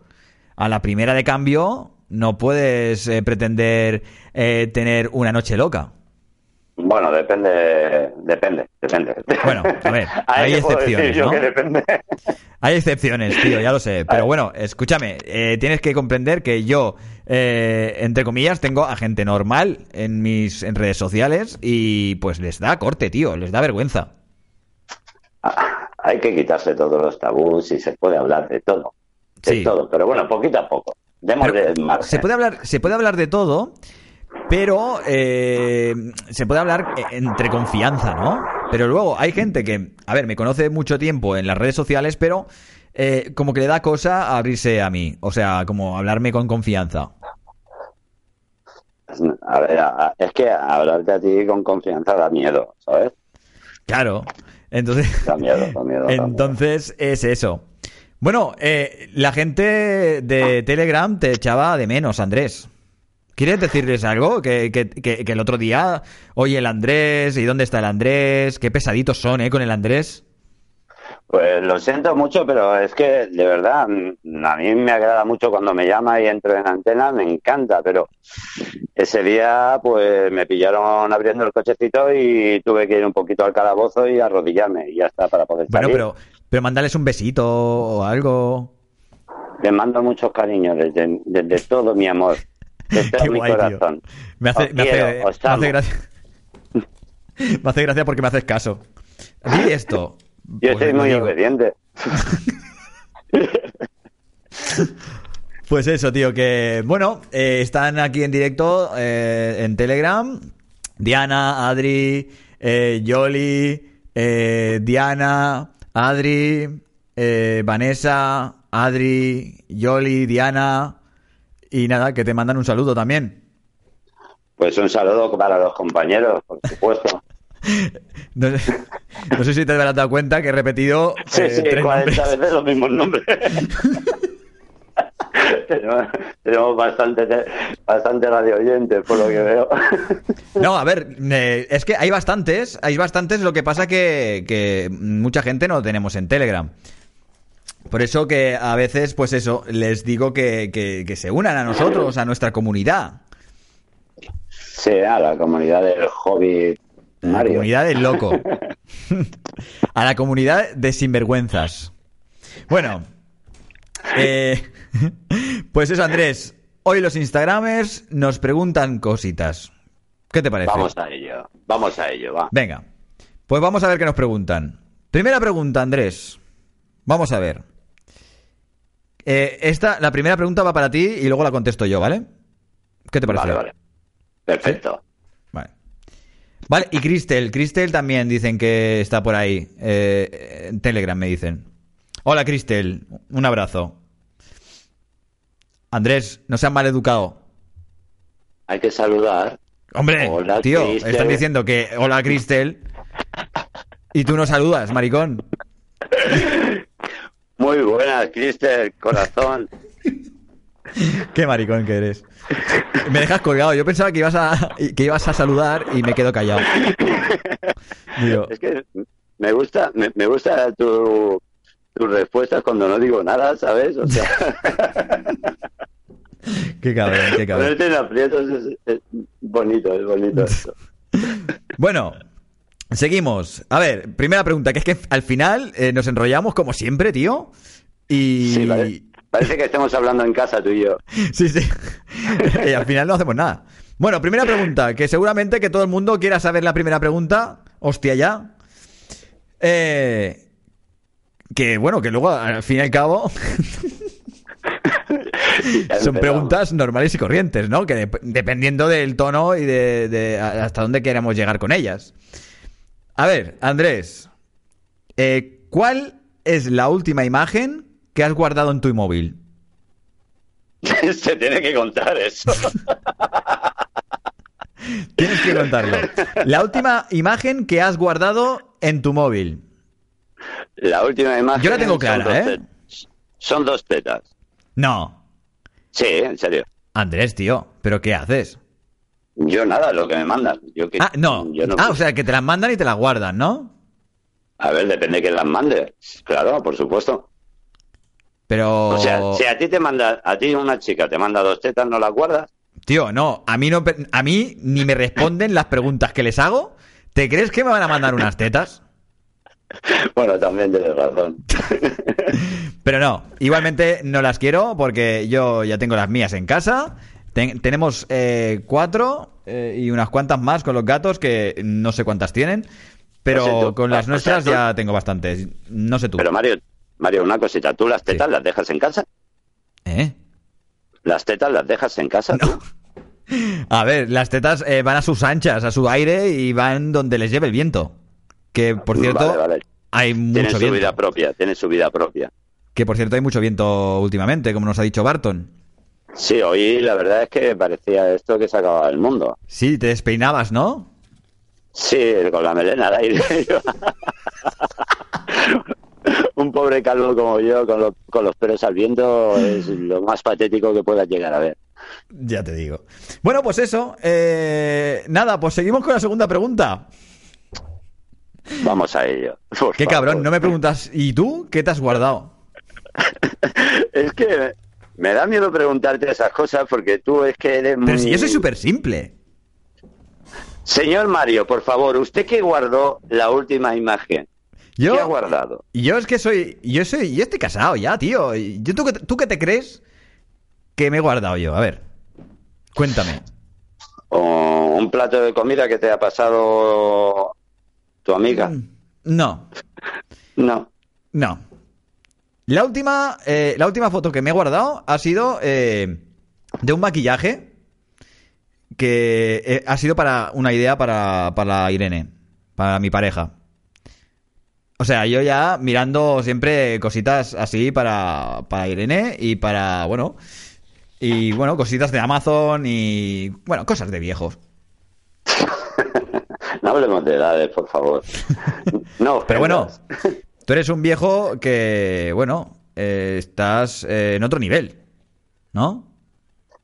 Sí, en el nivel de abuelo. O sea, nivel viejo total. abuelo, o sea, abuelo marchoso. Más, Sí. más bien, abu- eh, viejo verde. tú ten en cuenta que hoy, por ejemplo, hoy me ha sorprendido, perdona que, me- que me salga del tema, pero No, no, que a mí me encanta que te salgas del tema. Cuenta. Cuéntame, Hoy me ha cuéntame. sorprendido del tema porque hoy he mandado una foto que estaba yo con una chica Sí, que estoy empezando a conocer, por así decir, sí. y se la he mandado a mi hija, ¿no? Y mi hija se la ha enseñado a mi nieta. Bueno, la Yaya. Sí, sí. Pero es que le ha dicho mi hija a mi nieta, mira, esta es la novia del abuelo. Y dice, ¿la novia del abuelo? Dice, no entiendo, no entiendo yo. Claro, es que dice, el abuelo tiene novia, tío. O sea, mi abuelo. Claro, o sea, imagínate en ese pobre celebrito que le digan que su abuelo tiene novia. Es algo que no Claro. entiende la pobre, no entiende. Es que, sí, claro, yo personalmente esperaría eh, que me dijese, mira, esta es la señora que acompaña al baile eh, al abuelo. Sí, al incenso. ¿no? Pero no, tío, tú, la novia, tócate los huevos. Sí, pero eso ha sido cosa de mi hija. O sea, no- yo ahí no he tenido la culpa. Es una chica a la cual estoy conociendo, nada más. O sea, Bueno, pero que está bien, que, que claro, está- eh, por dónde te mueves sí, sí. es, eh, y qué es lo está que bien comes y qué es lo que tocas. Sí, pero ¿a qué te refieres de eso? ¿Que lo sepa mi nieta o mi amiga? Bueno, que, sepa, que sepan eh, con quién te juntas. Sí, sí. Eso está pero bonito. mejor que no, pero mejor que no lo sepan, ¿sabes? Tampoco, es verdad. Es verdad, es verdad. Tienes razón. Porque, igual se encariñan y el abuelo es un zorrón. Es un poquito, el abuelo es un poquito de aquellos que le gusta picar de flor en flor. Me llaman el culibrí, por así El decirlo. culibrí. ¿Por qué? Sí. Porque voy de flor en flor. Ah, los culibrís van de flor en flor. Por supuesto, se alimentan de néctar. ¿No lo sabías tú esto? ¿Los culibrís que son los que los que aletean súper rápido? Sí, eh, es, ¿Los pájaros eh, esos? es uno de los animales que más músculos tiene. ¿eh? Sí. Sí, sí, sí, sí, y el que más energía necesitan. ¿No lo sabías eso? Coño. Mira qué cosas se, se aprenden aquí, ¿eh? Sí, aquí se aprenden muchas cosas, sobre todo contigo y conmigo. El culibrí. Eh, sí. Diana nos, nos manda GIFs eh, de que qué cojones están hablando esta gente. Bueno, eh, vamos, a- vamos a, a por la segunda pregunta, Andrés. Que, joder, eh, tenemos, a ver, una, dos, tres, una, dos, Tres, siete. cuatro. cuatro, cuatro preguntas. Vamos tenemos siete ella, preguntas. favor, en esta sección hemos tenido suerte en esta pregunta. Y preguntas y respuestas. Y bueno, seguimos con la segunda, va. Eh, dime, No, dime tú. ¿eres eh, consciente de lo que te voy a preguntar? No porque no me lo has preguntado, pero lo Vale. en cuanto me lo hagas. ¿Vas a ser totalmente sincero? Mira que te conozco, ¿Sabes? ¿eh? Sabes que lo soy siempre. Vale. vale, segunda pregunta. ¿Eres de, lo que, de los que prefiere que te dejen o prefieres dejar tú la relación? Yo prefiero que me dejen es más cómodo. Sí, ¿no? Te quitas de dolores de cabeza y mierdas de estas. Sí, sí, porque una vez que te dejan ya no te calientas la cabeza. Eh, ¿Siempre te han dejado? O he hecho para que me dejen. ¿Cómo? Eso no se puede hacer, tío. Eso es de cabrón. ¿Cómo? No, de cabrón, no. Simplemente de que te cansas de una persona y... Sí, pero no puedes putearla para que te dejen. Ya, pero ¿y si te putean a ti luego para que no la dejes? Hostia. Eh, he, he ahí la cuestión. No, no puede ser. A ver, vamos a hablar de ello. A ver, tú, si quieres eh, acabar con una relación, es tan Sí. fácil como decir, hasta luego, Lucas. Bueno, ¿Y sí, esa? pero depende de la otra persona también. Hay personas que son muy, muy posesivas, se piensan que pueden hacer con tu vida lo que quieren, ¿no? Pero igual a lo mejor es porque das eh, falsas esperanzas o porque no te despides adecuadamente. Bueno, falsas esperanzas se puede hacer todo el mundo, ¿no? Pero siempre yendo con la verdad. Yo, mira, una cosa que sí que, que tengo, y eso Sí. es, es verdad, porque es así, soy sincero con todo el mundo, pero hay personas que a lo mejor haces un, un acto por hacer un bien a una persona y esa persona interpreta que, que tú ya la putear. amas, ya, vamos, que quieres ya una vida con ellos. O sea, ah, vale, vale, sí. Te entiendo, No. ahora sí. Sí, que tú buscas una amistad, que te acercas, eh, tienes el roce amistoso y Una, se una piensa... pregunta, Mario. ¿Este programa va sobre mi vida hoy o cómo va esto? Ahora te castigo, cabrón, por lo que por lo de la semana pasada. no, hombre, no. Pero estamos hablando sobre, sobre el tema este de dejar, porque yo también, a ver, yo soy de los que prefieren dejar la relación.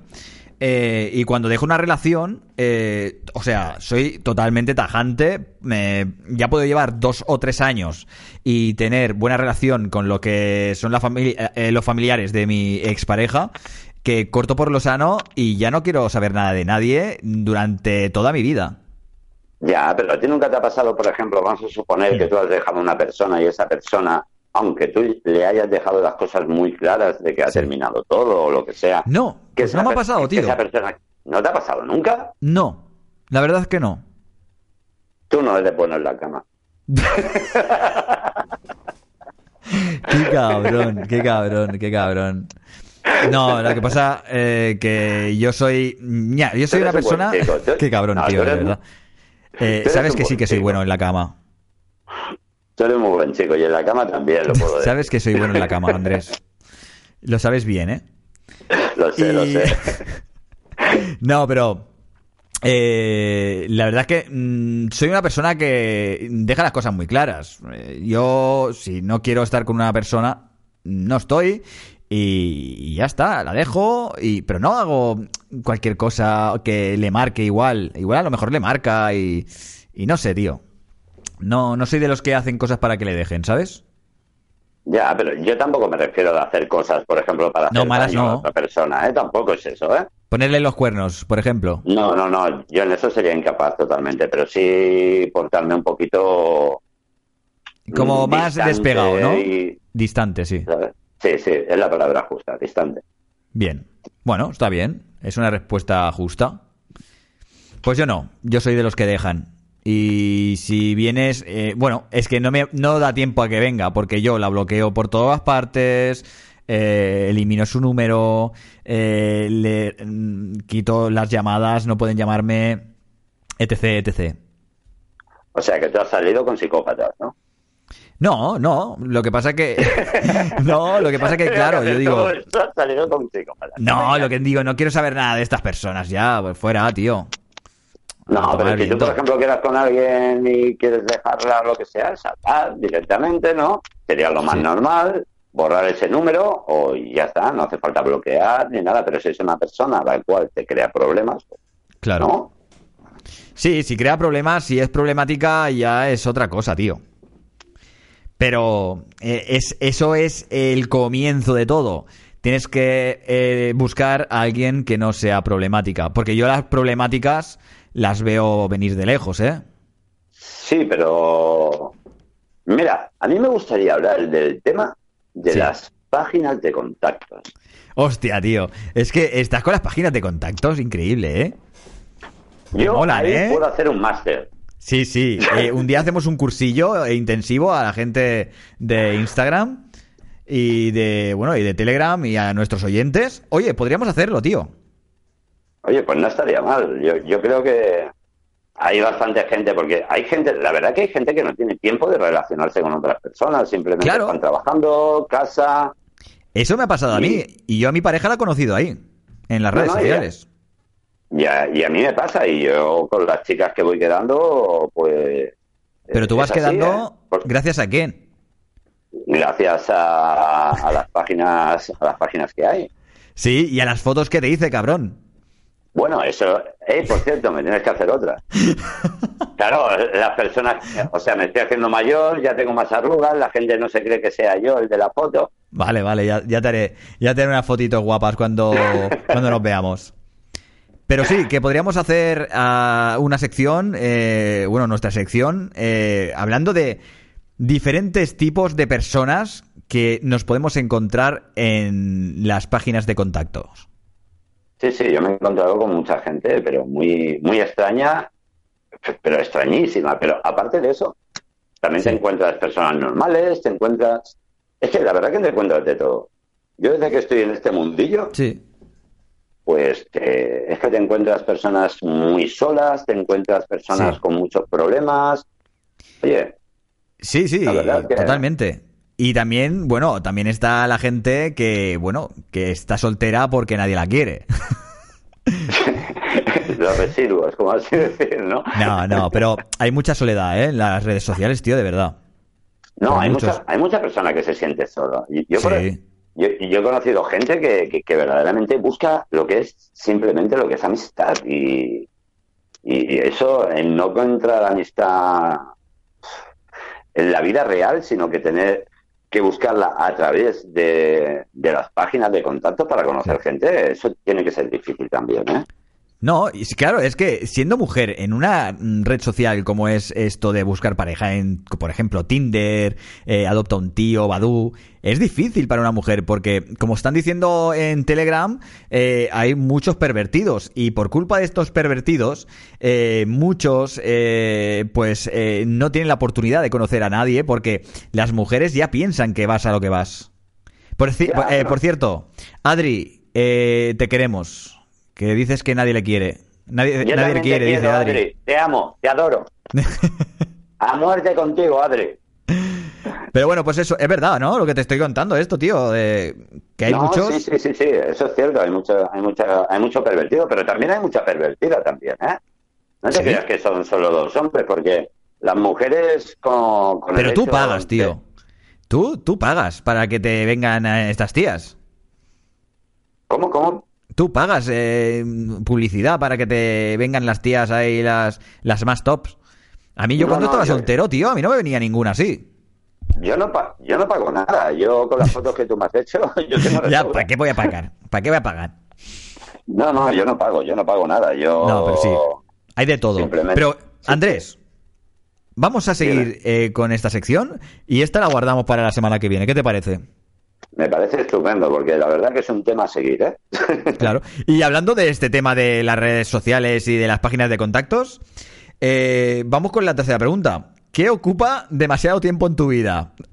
Aparte de estar en las páginas de contactos, Andrés. ¿Qué ocupa?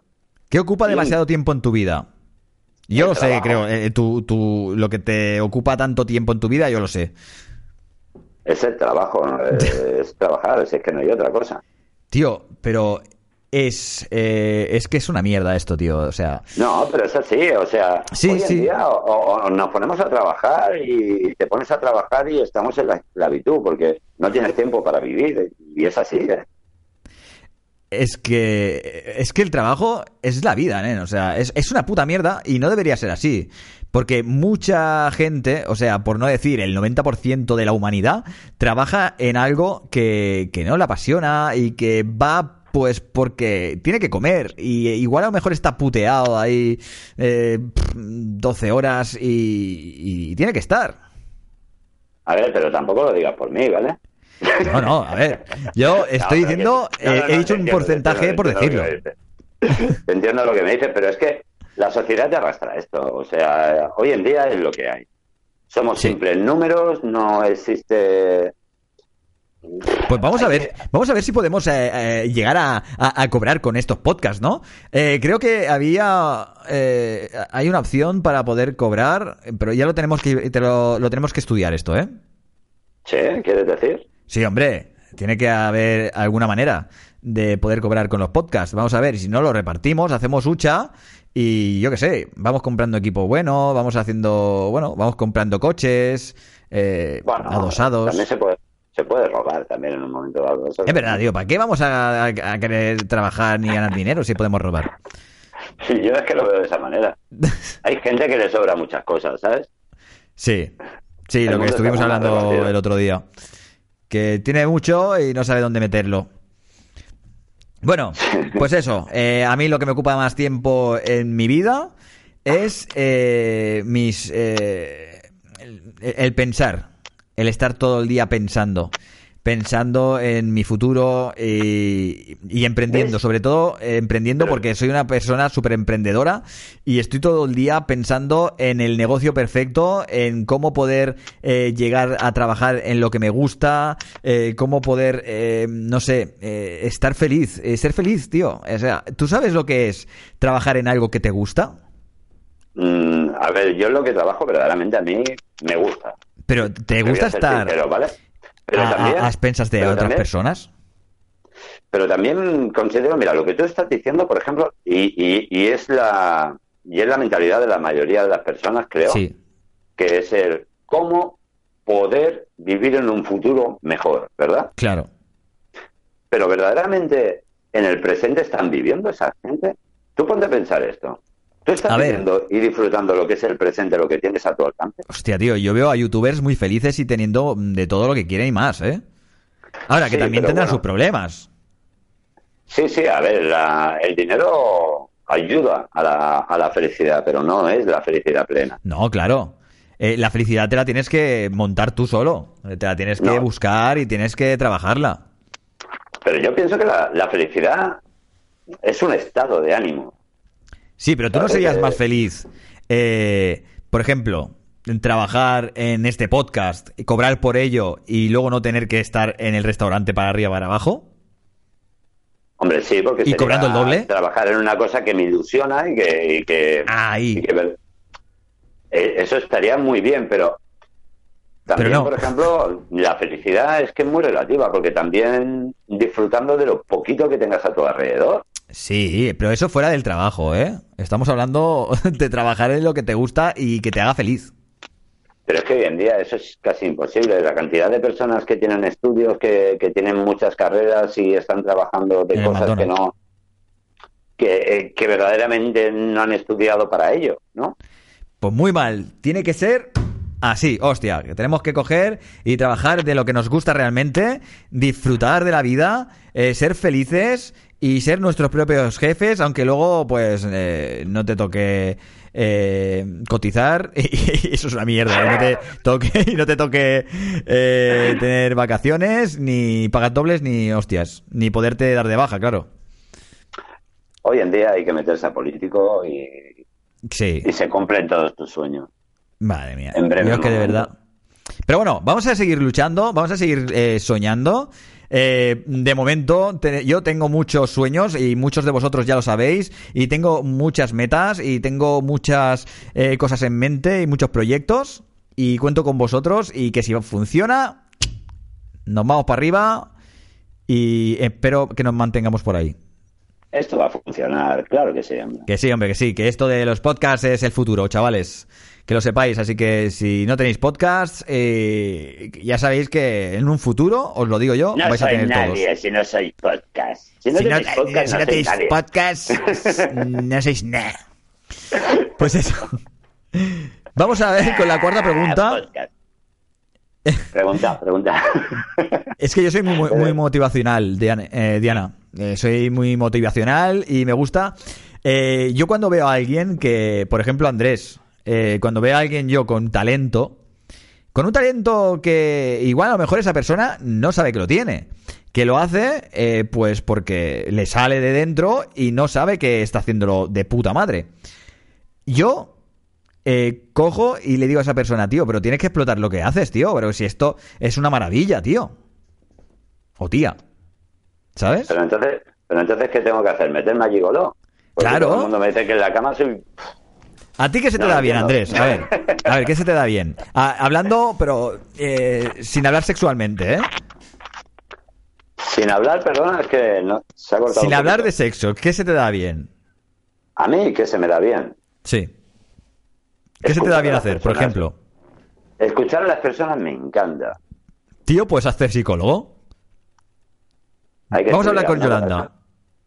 Hay que estudiar para eso, ¿verdad?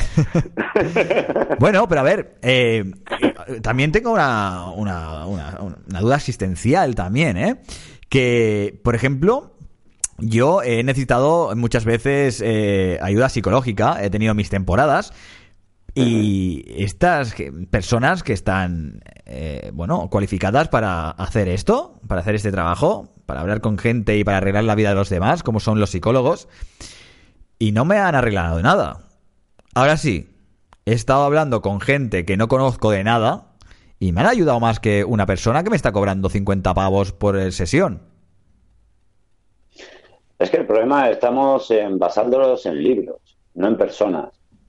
Claro, yo, es que... yo- yo pienso que es eso, que, que está muy bien estudiar y la psicología, todo esto es perfecto. O sea, Es que ayudar podemos ayudar todos. Porque son, porque son personas que estudian esto para intentar ayudar a otras personas. Yo esto lo veo estupendo. Sí, sí. Pero también, Y yo.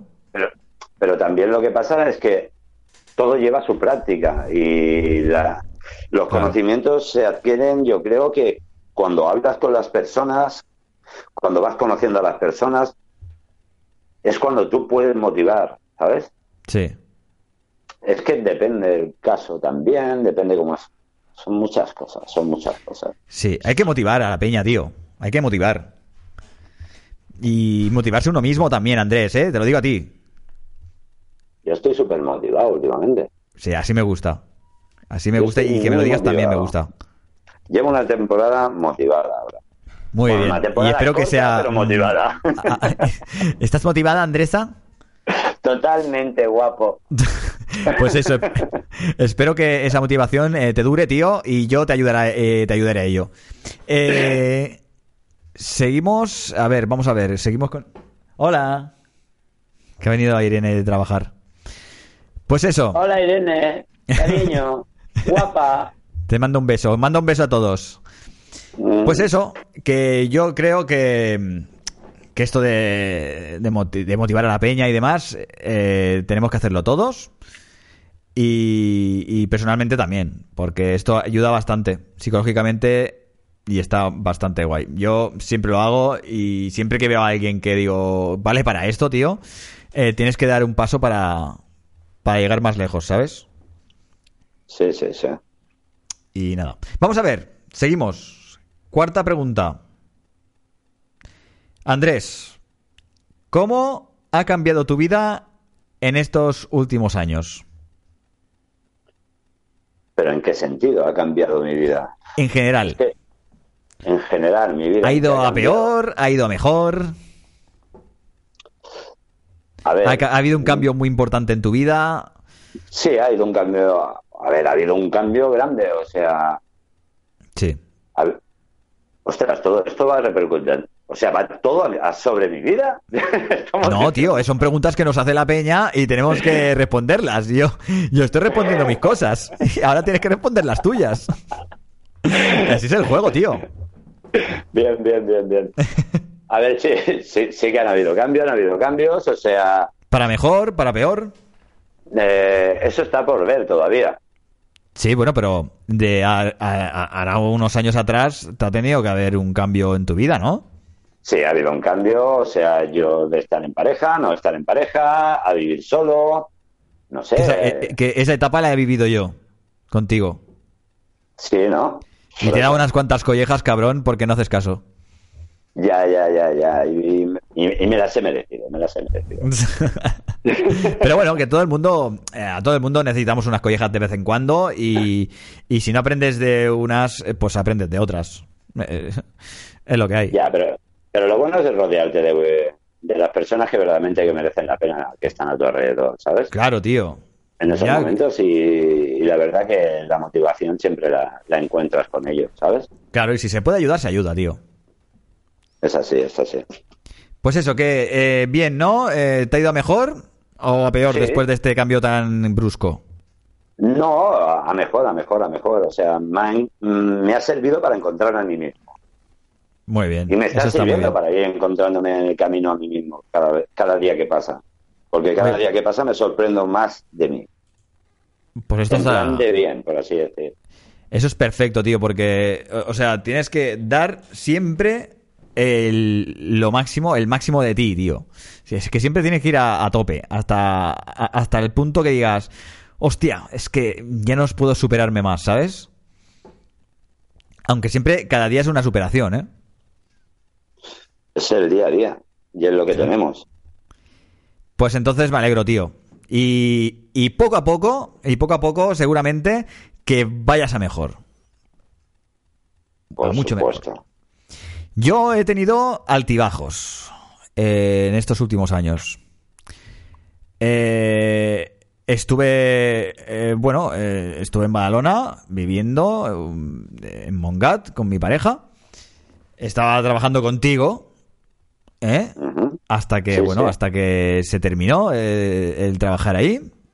Estaba un poco cansado, estaba ya un poco a pique, estaba eh, cabreado con todo el mundo porque me sentía que no, eh, que nadie me entendía, que bueno, yo siempre me siento así, pero, pero en ese momento estaba mm, más, más cabreado todavía que, que ahora. Y bueno, luego salí de ese trabajo, empecé en otro donde ah, anteriormente había trabajado y eso me cambió la vida por completo. Eh, ahora, este trabajo, eh, donde, bueno, estaba trabajando, eh, estuve un tiempo hasta que me, bueno, me ofrecieron venir a trabajar a Lleida, o sea, a ciento y pico de kilómetros de Barcelona, y cambio radical, tío. Cambio radical. Eh, eh, me han dado un puesto. Es que he sido súper de pico para arriba y pico para abajo, nen. Me han subido de puesto, o sea, me han subido el sueldo. eh, estoy ahora de gerente en un restaurante. Pero eh, he bajado en picado en lo que es el tema motivación y. Y no sé, tío. Es como que estoy aquí mucho mejor viviendo, ¿vale? Hay mucha más calidad de vida. Pero a la hora de estar dentro de este trabajo, estoy como estresadísimo, tío. O sea. eh, Pero volvemos a lo mismo, porque estamos, lo mismo estás trabajando en una cosa que verdaderamente no te motiva o verdaderamente no te gusta. Exacto. ¿no? O hay Claro. gente que deja o hace que dejes que te motives. Bueno, eso también, pero bueno, los trabajos es que son un mundo aparte esto, o sea, Hmm. las personas que es que depende depende de la motivación que tienen los jefes también, ¿no? Claro, es que a veces no- trabajo. nos sentimos incomprendidos. Porque a veces tú luchas por llevar tu trabajo, a- Sí, a- bien, o sea, que hacer funcione. tu trabajo correctamente y parece que te corten las alas, ¿no? Exacto. Ese, ese es mi punto ahora mismo. Y, y luego también tengo la motivación esta del podcast, ¿sabes? Bueno, pero esto, esto va a salir adelante. más Sí, tarde, esto siempre. Y cuando podamos hacerlo todo como correctamente se puede hacer, Claro. con el, con el equipo que, que tenemos, esto tiene que subir. De momento. Esto tiene que subir. Pero claro, es eso que mm, tienes. eh, son altibajos. Estoy de puta madre en unas cosas, estoy de pena en otra. Eh, estamos viviendo en un piso eh, 10 veces más grande que en el que estábamos en Badalona y pagando la mitad. Eh, estoy con mi pareja que ahora está eh, súper guay eh, con su Instagram. eh, le estoy ayudando y estamos ahí también dándole, dándole fuerte a lo que es el tema de YouTube y, y demás. Y eso es una motivación también, ¿no? Pero es difícil, tío. Es difícil eh, estar motivadísimo al, a tope, al 100% en unas cosas y luego eh, cuando vas a otro sitio eh, que estés de bajón es una mierda, tío. Es como... Estoy feliz, pero me la quita la felicidad. de- depende de- del, del lugar, del tiempo. Ay, es que es una mierda. Es una mierda. Bueno, pero las cosas son así. Todo, todo llega. Sin pausa, Sí. pero sin prisa. Exacto. Sin pero bueno, es lo que hay ahora mismo. Es lo que hay y ahora... eh, pero bueno, eh, habiendo una balanza, eh, estoy más pienso- motivado que desmotivado. Yo pienso que abriendo la balanza del programa que estamos haciendo hoy es la hostia. ¿sabes? Sí, no, porque hay mucha gente que se siente identificada. Mira, Diana nos dice, eso me pasó también cuando me cambié de tienda para evolucionar, con los horarios y todos. A veces, ay, con los horarios y todo. A veces vas a mejor profesionalmente, pero es frustrante personalmente. Y el podcast también es su super motivación. La verdad que Diana tiene una sección muy guay y, y también es motivadora. Esto, esto es motivador, el, el hacer algo que te gusta, por hobby, aunque sea. Como tú, ¿no? Que dices que esto te Sí, está sí. motivando un montón. Que aunque estemos así Sí, sí, de lejos. Sí, eh, o sea, son cosas que, que vas descubriendo poquito a poquito y, y que vas viendo que, que cada día, pues, tienen un, un- un significado más positivo en tu vida, ¿no? Claro. Por así decir. Es una Exacto. cosa que te va atrayendo. Lo que es estar en una emisora, eh, escuchar Sí. a la gente, escuchar cosas de la gente, el poder hacer reír a otra gente. Sí, interactuar con ella. Eh, no Ahí sé, está. hay mucha gente que se piensa que estamos ahí eh, en las redes sociales, en Instagram. Oye, pues eh, os preguntan una cosa, ven a respondéis, va, vamos a jugar, eh, vamos a, a jugar al yo nunca. Eh, ¿Qué TOC tienes? Eh, ¿qué- ¿Cuál es la relación sexual más rara que has tenido en tu vida? Y se piensan que es porque nosotros queremos saber sobre ellos o queremos marujear. No, queremos pasarlo bien, queremos que eh, la gente eh, tenga empatía con vosotros o con vosotras y que se sientan identificados con esos, eh, con esos temas, esas respuestas a mis preguntas, ¿no?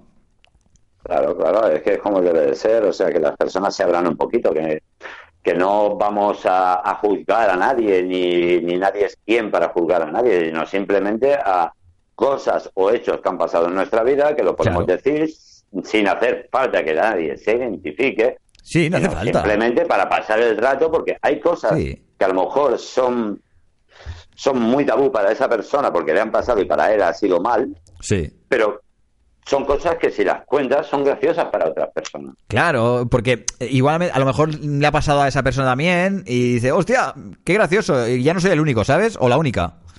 Ahí está, ahí está. Claro. Bueno, vamos a la quinta pregunta, Andrés. Vamos a ello, va. Vale. Eh, esta puede ser graciosa. Yo soy malísimo, ¿eh? Por eso, en este tema. ¿Cuál es el chiste más gracioso que te sabes? Yo ahí soy, si tú eres malo, yo soy peor, o sea, yo es que para los chistes no... Yo soy malísimo. Mira, soy malísimo para entenderlos. Vale, no, perdón, me equivoco. Soy malísimo para reírme de los chistes. Aunque sea bueno, ¿eh? Lo pienso, digo, hostia, es buenísimo, tío. Pero no me río. ¿No te pasa? Tú eres muy raro, Mario. Yo si una cosa me hace gracia, si es buenísima me río, ¿sabes? Yo, yo, es eh, no, pero sí, a ver, hablando de temas y tal y conversaciones, eh, me río. Pero cuando me cuentan un chiste, como cuesta, es como que me siento reírte. obligado a reírme cuando me cuentan un chiste. Porque es como, te voy a contar un chiste para que te rías. Entonces, me siento como, eh, no sé, Te sientes como obligado a reírte, ¿no? exacto. Es como si Entonces, estuvieran me cuesta reírme. rías. Yo no, yo si me cuentan un chiste, no me hace gracia, no me río, ya está. Simplemente. De- de- con la cara que tienes, eh, te quedas serio y te giras y te piras. Hasta luego. ya sabes que soy así. Sí, sí. Bueno, ¿me vas a contar un chiste o no, Andrés?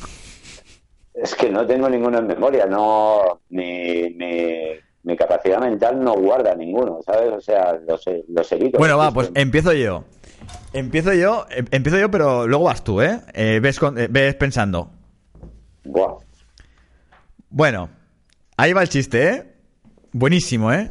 A ver, buenísimo, pero es que no sé contarlos, no tengo esa gracia de andaluces que tiene eh, contando los chistes, ¿sabes? Eh, a ver, atento, ¿eh? Esto es un hombre que entra en un bar de pinchos. Esto es un hombre que entra en un bar de pinchos, ¿vale? Y dice: ¡Ay! ¡Ay! ¡Ay! ¡Ay! ¿La has pillado? Es bueno de lo malo que es. tío. ¿Pero la has pillado o no? Sí, sí, sí. ¿La has pillado, claro, cuñado? claro. Sí, sí. Pero Es malísimo, tío, pero es bueno. Mario, tú memorizas los chistes, yo soy incapaz de memorizarlos. ¿Cómo es Es posible? que, no, tío, es que tengo 34 años y es el único que he memorizado, ¿eh? Yo no tengo ninguno en la memoria ahora mismo. Yo soy muy malo para los chistes. O sea, no tengo nada en la cabeza. Tengo ahora un mono con dos platillos. ¿Sabes?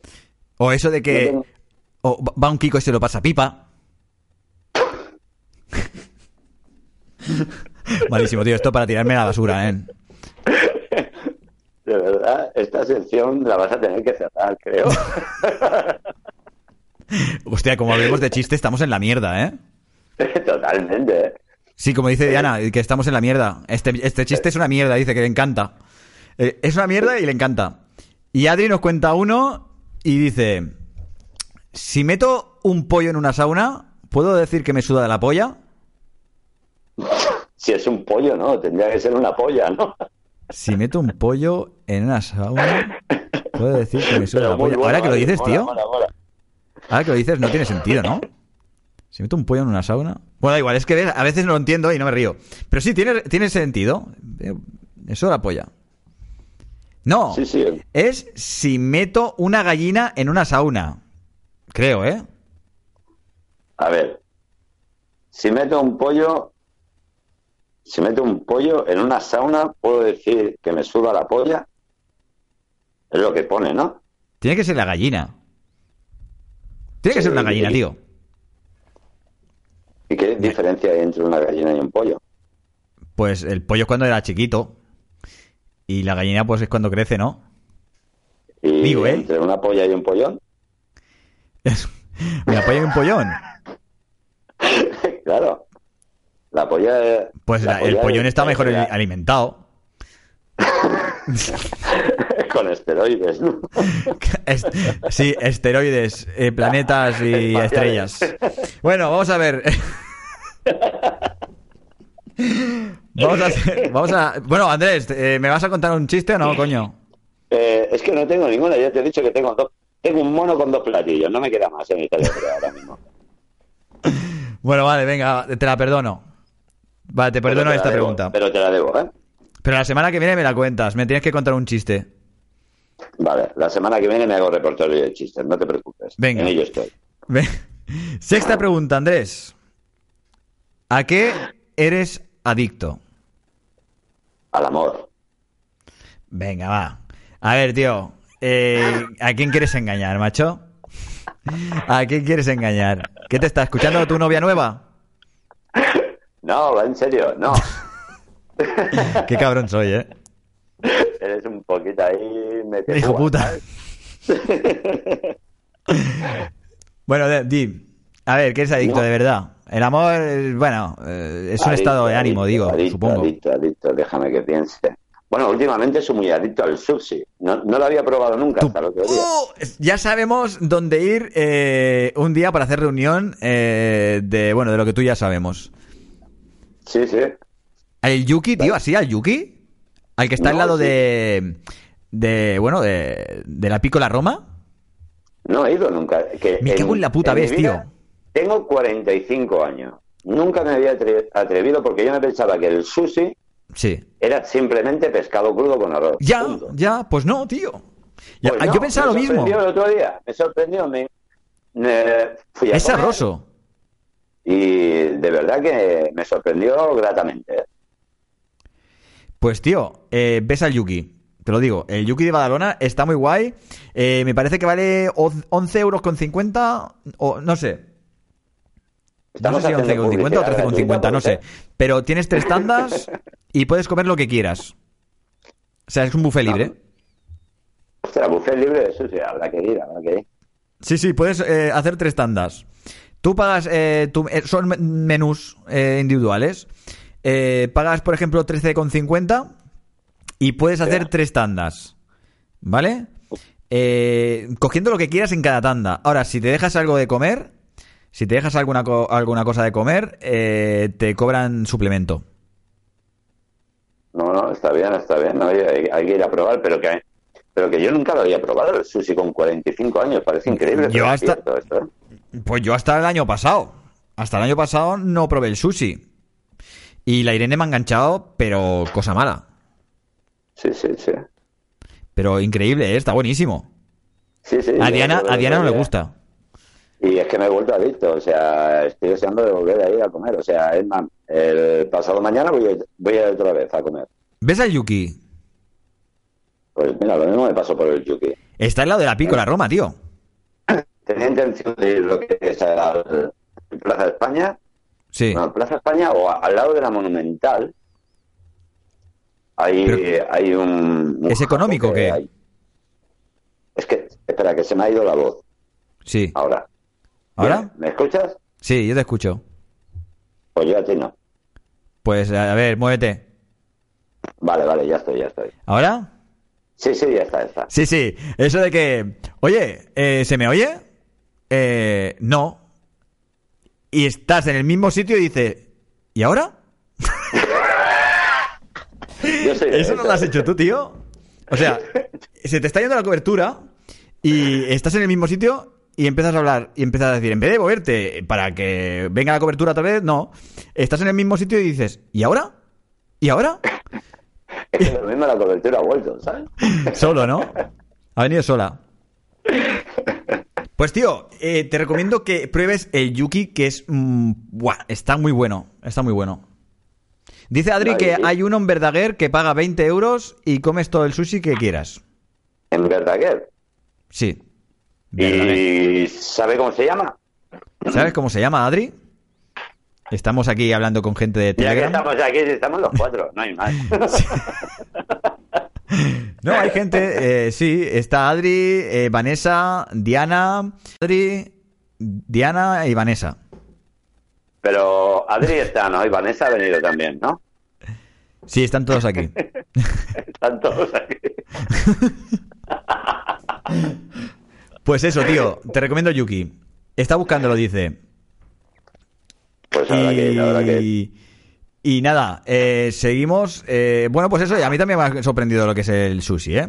Eh, Para que veas, tenemos cosas en común, ¿eh, Mario? Pues sí, pues sí. Ya iremos un día a comer.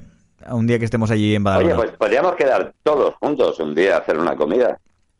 Sí, lo malo que muchos están, uno en Francia, otro en Madrid, pero sí, hay algunos que sí que somos de Badalona, todos. Pues a ver cómo podemos organizarlo. Sería. Claro, se, se puede hacer de todo. Se puede hacer de todo. Si se quiere, se hace. Ahí está, ahí está. Pues yo soy adicto, eh, soy muy adicto, soy muy adicto, soy muy adicto. Eh, algo que eh, he comido toda mi vida eh, es el dulce, tío. Eh, mis desayunos, eh, soy adictivo. Eh, cuando me voy a dormir, eh, voy con el pensamiento de que tengo ganas de levantarme para desayunar.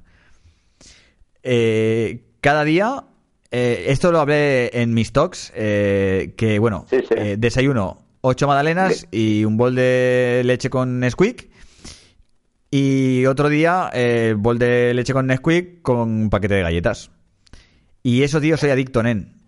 Pero de tres en tres, ¿no? Sí, de tres en tres, mojándolas ahí. Y oye, no me quites una que ya me ha jodido el paquete, ¿sabes? Pero sí, sí, la verdad es que sí, ¿eh? Eh, Soy adicto a los desayunos, a los desayunos muy dulces. Si yo eh, no desayuno dulce, se me va la vida. Se me va todo. Pues, el- pues eso tampoco es muy bueno, ¿eh? No, es que es como que estoy acostumbrado a dulce por la mañana para despejarme, pero luego eh, no desayuno bien y... ¡buah! Eh, tengo un poco de mosqueo. algo. Sí. Yo creo que necesito metadona. Pero bueno. Pues eso, soy adicto a, a- a lo que son las magdalenas. Si ya son las 12, las 12 y 2 minutos. Andrés, una hora menos en Canarias. ¿Qué te parece? ¿Cuánto Me llevamos parece- hablando, tío? No sé, pero contándonos la vida llevamos tiempo ya, ¿eh? Pues vamos con la séptima y última pregunta que... Vamos a ella, va. Ah, mira, eh, nos han dicho ahora mismo cómo se llama el restaurante. Se llama Ta Mi. Así tal cual. Tami, Sí. Tami. Sí. Y está en, Ver- en Verdaguer. Sí, en Verdaguer. Eh, Pues- si lo- muchas, muchas gracias, Adri. Si te metes en, en el chat de Telegram, lo verás. Andrés. Sí, voy a ello. Y, hombre, ya tienes un sitio más para probar. Se Sí, incorpora. Lily Cat a- al grupo de Telegram. Muy buenas noches. Y vamos a con la séptima pregunta. La séptima y última pregunta. Ah, no, perdón. Es la penúltima, perdón. eh, que se me han juntado las letras.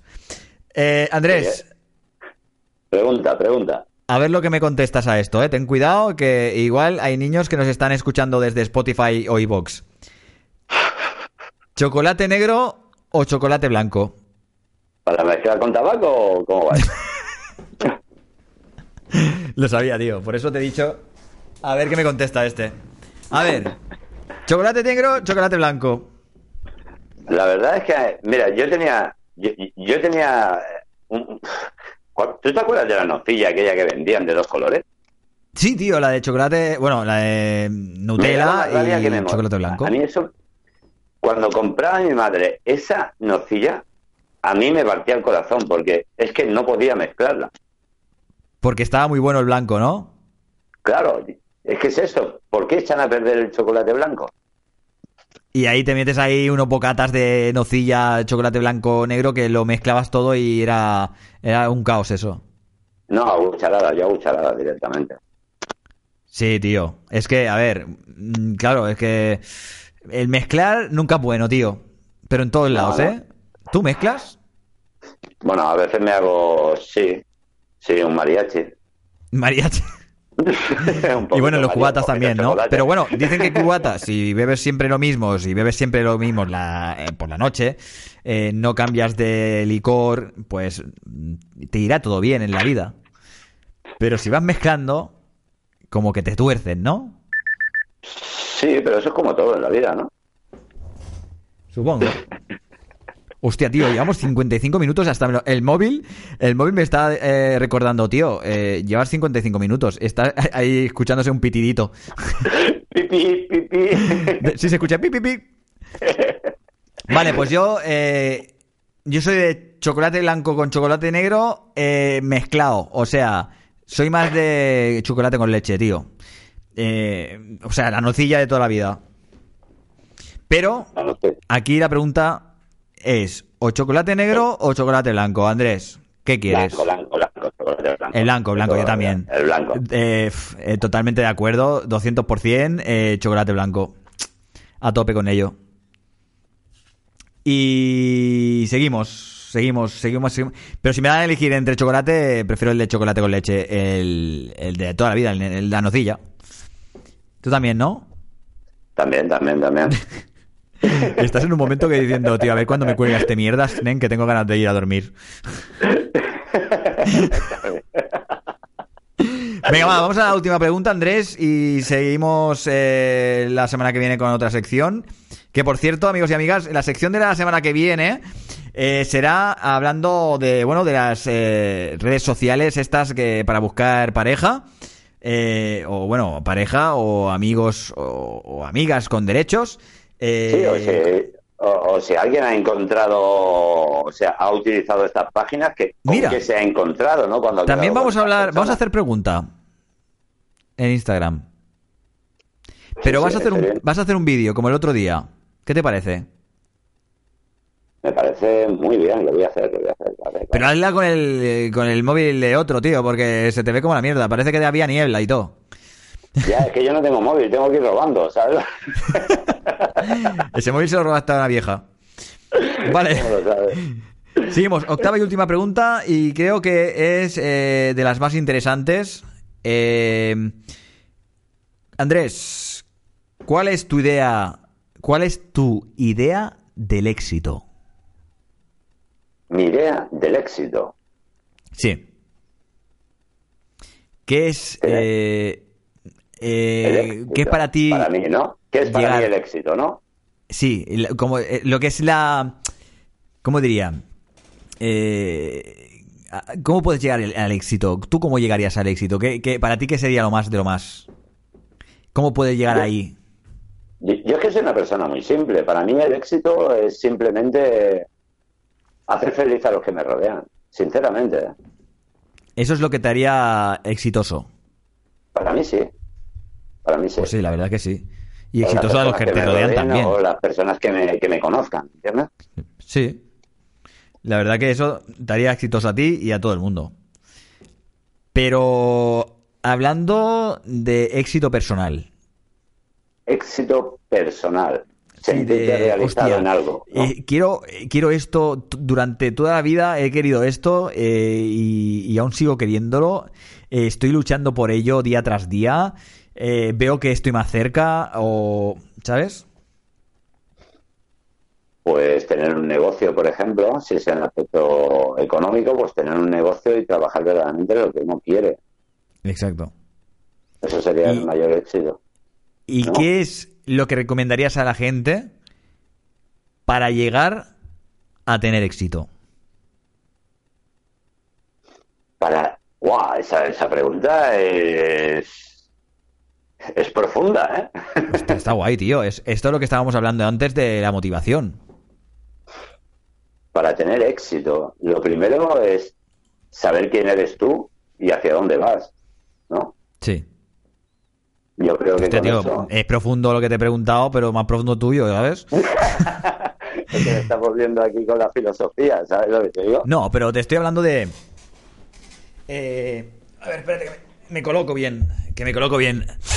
A ver, a ver. Te, está- te estás poniendo la almohada ahora ya. Espérate, que me coloco. Vamos a ver. Eh, no, eh, esto eh, borrarlo de vuestras mentes porque yo soy la persona más sana del mundo que os lo puede decir Andrés. Que lo. mm, Es que ni fumo, ni bebo, nada.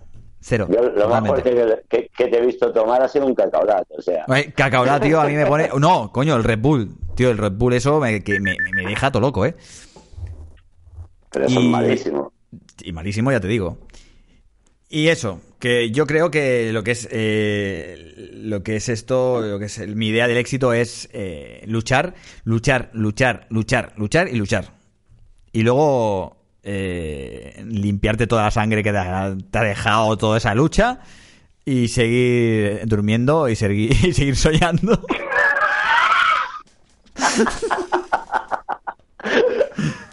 No, no. Pero sí, hay que siempre hay que luchar por lo que uno quiere, eh, se- seguir insistiendo, por muy jodido que estés, eh, tienes que perseguir eh, tus sueños, eh, tus motivaciones, eh, nunca dejar las cosas de lado, porque yo he dejado cosas de lado y de, que, de las que me gustaban y, y la verdad que eh, ha hecho que sea menos feliz.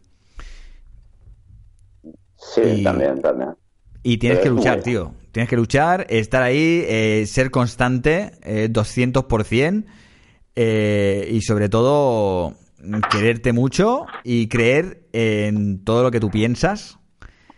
Y si, porque si no crees, y no, no Sobre puedes todo ir. no dejar que nadie te diga que no puedes. Exacto. Eso nunca. Y si dicen que no puedes, pues Es cuando más tienes que luchar. Exacto, ahí está la cosa. Pues nada, pues eh, con esto, estas palabras motivadoras, eh, ya hemos terminado la sección de hoy. O Andrés, sígueme, tío. Joder, macho, tío. He dicho, o tú también tendrías que decir, o Pero si es que, es que de verdad me da una pena que se acabe esto. puta excusa de mierda. Me da una pena. Tengo un pinchacito en el corazón, sinceramente, ahora mismo. ¿Ya estás otra vez? Te ha matado la pastilla. Bueno, Pues me la voy a, me la voy- qué cabrón, me la voy a tener que tomar. ¿sí o qué? No, hombre, no. No, no, no, no, es broma, es broma. No, bien, no, bien. no se necesita. Pues eso, Andrés. eh, otro día más, eh, otro día menos. Aquí en Más Decibelios Podcast con este par, como somos nosotros. Y nada, Pero- pues eso.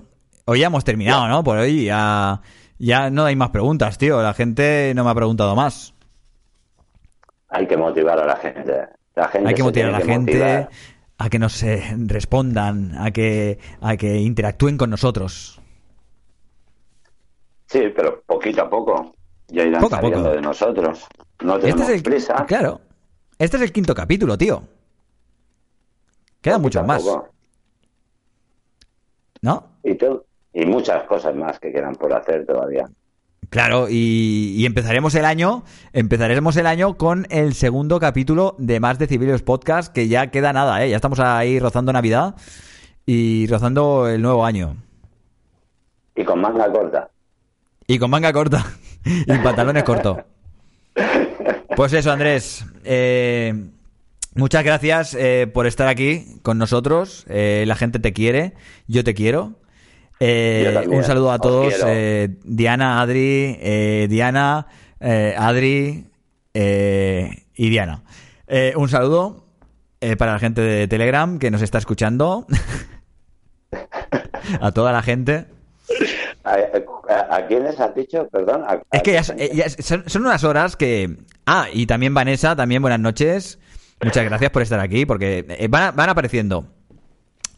Y nada, Andrés, que te queremos, que queremos que vengas el domingo que viene hablando de, de esto que hemos estado hablando, de las, eh, De las páginas citas, de de contacto, los- ¿no? Aquí estaremos, aquí estaremos, por supuesto, aquí estaremos. Es un placer estar con vosotros, la verdad. Venga.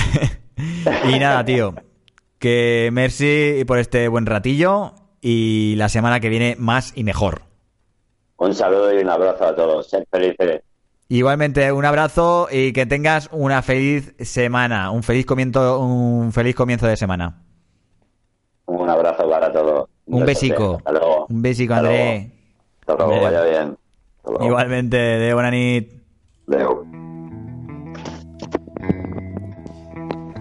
Pues nada, eh, hasta aquí el quinto capítulo de la primera temporada, amigos y amigas. Espero que os haya gustado, os haya entretenido y sobre todo os haya divertido. Soy Mario Decibelios, esto es Más Decibelios Podcast. eh, nos podéis encontrar en las redes sociales como por ejemplo en, Instagram, eh, como bueno, bueno, en Facebook también y próximamente también nos encontraréis en YouTube como Más Decibelios Podcast, escrito, con, escrito sin símbolos, ¿eh? Todo letras. Eh, y bueno, seguidnos para saber un poco más de lo que hablamos por aquí. Y bueno, y a mí también me podréis encontrar en Instagram, en YouTube, en Facebook y en Twitter como Mario Decibelios. Y nada, pues hasta aquí el programa de hoy. Un abrazo a toda esa gente que está cada domingo con nosotros en directo desde la aplicación Telegram. Agradecer a todos eh, y cada uno de vosotros que ya sabéis quiénes son. Vanessa, eh, Diana, eh, Adri, eh, Irene eh, y muchos más de los que estáis aquí y habéis estado. Eh, que por cierto, bueno, también un abrazo a toda la gente que no nos escucha desde la aplicación Telegram. Que por cierto, también podéis estar cada domingo chateando en directo con nosotros desde, desde esta aplicación si os la descargáis. Y nada, buscadme como Mario Decibelios en Telegram y os daré indicaciones. Y también un saludo para esa gente que nos está escuchando desde Telegram, eh, las plataformas, eh, bueno, y perdón, desde las plataformas Spotify y Evox, ¿vale? Así que muchas gracias amigos y amigas y bueno, por haber estado aquí con nosotros todo este tiempo y hasta la semana que viene, eh, que tenemos muchas ganas de que llegue. Chao pescado amigos.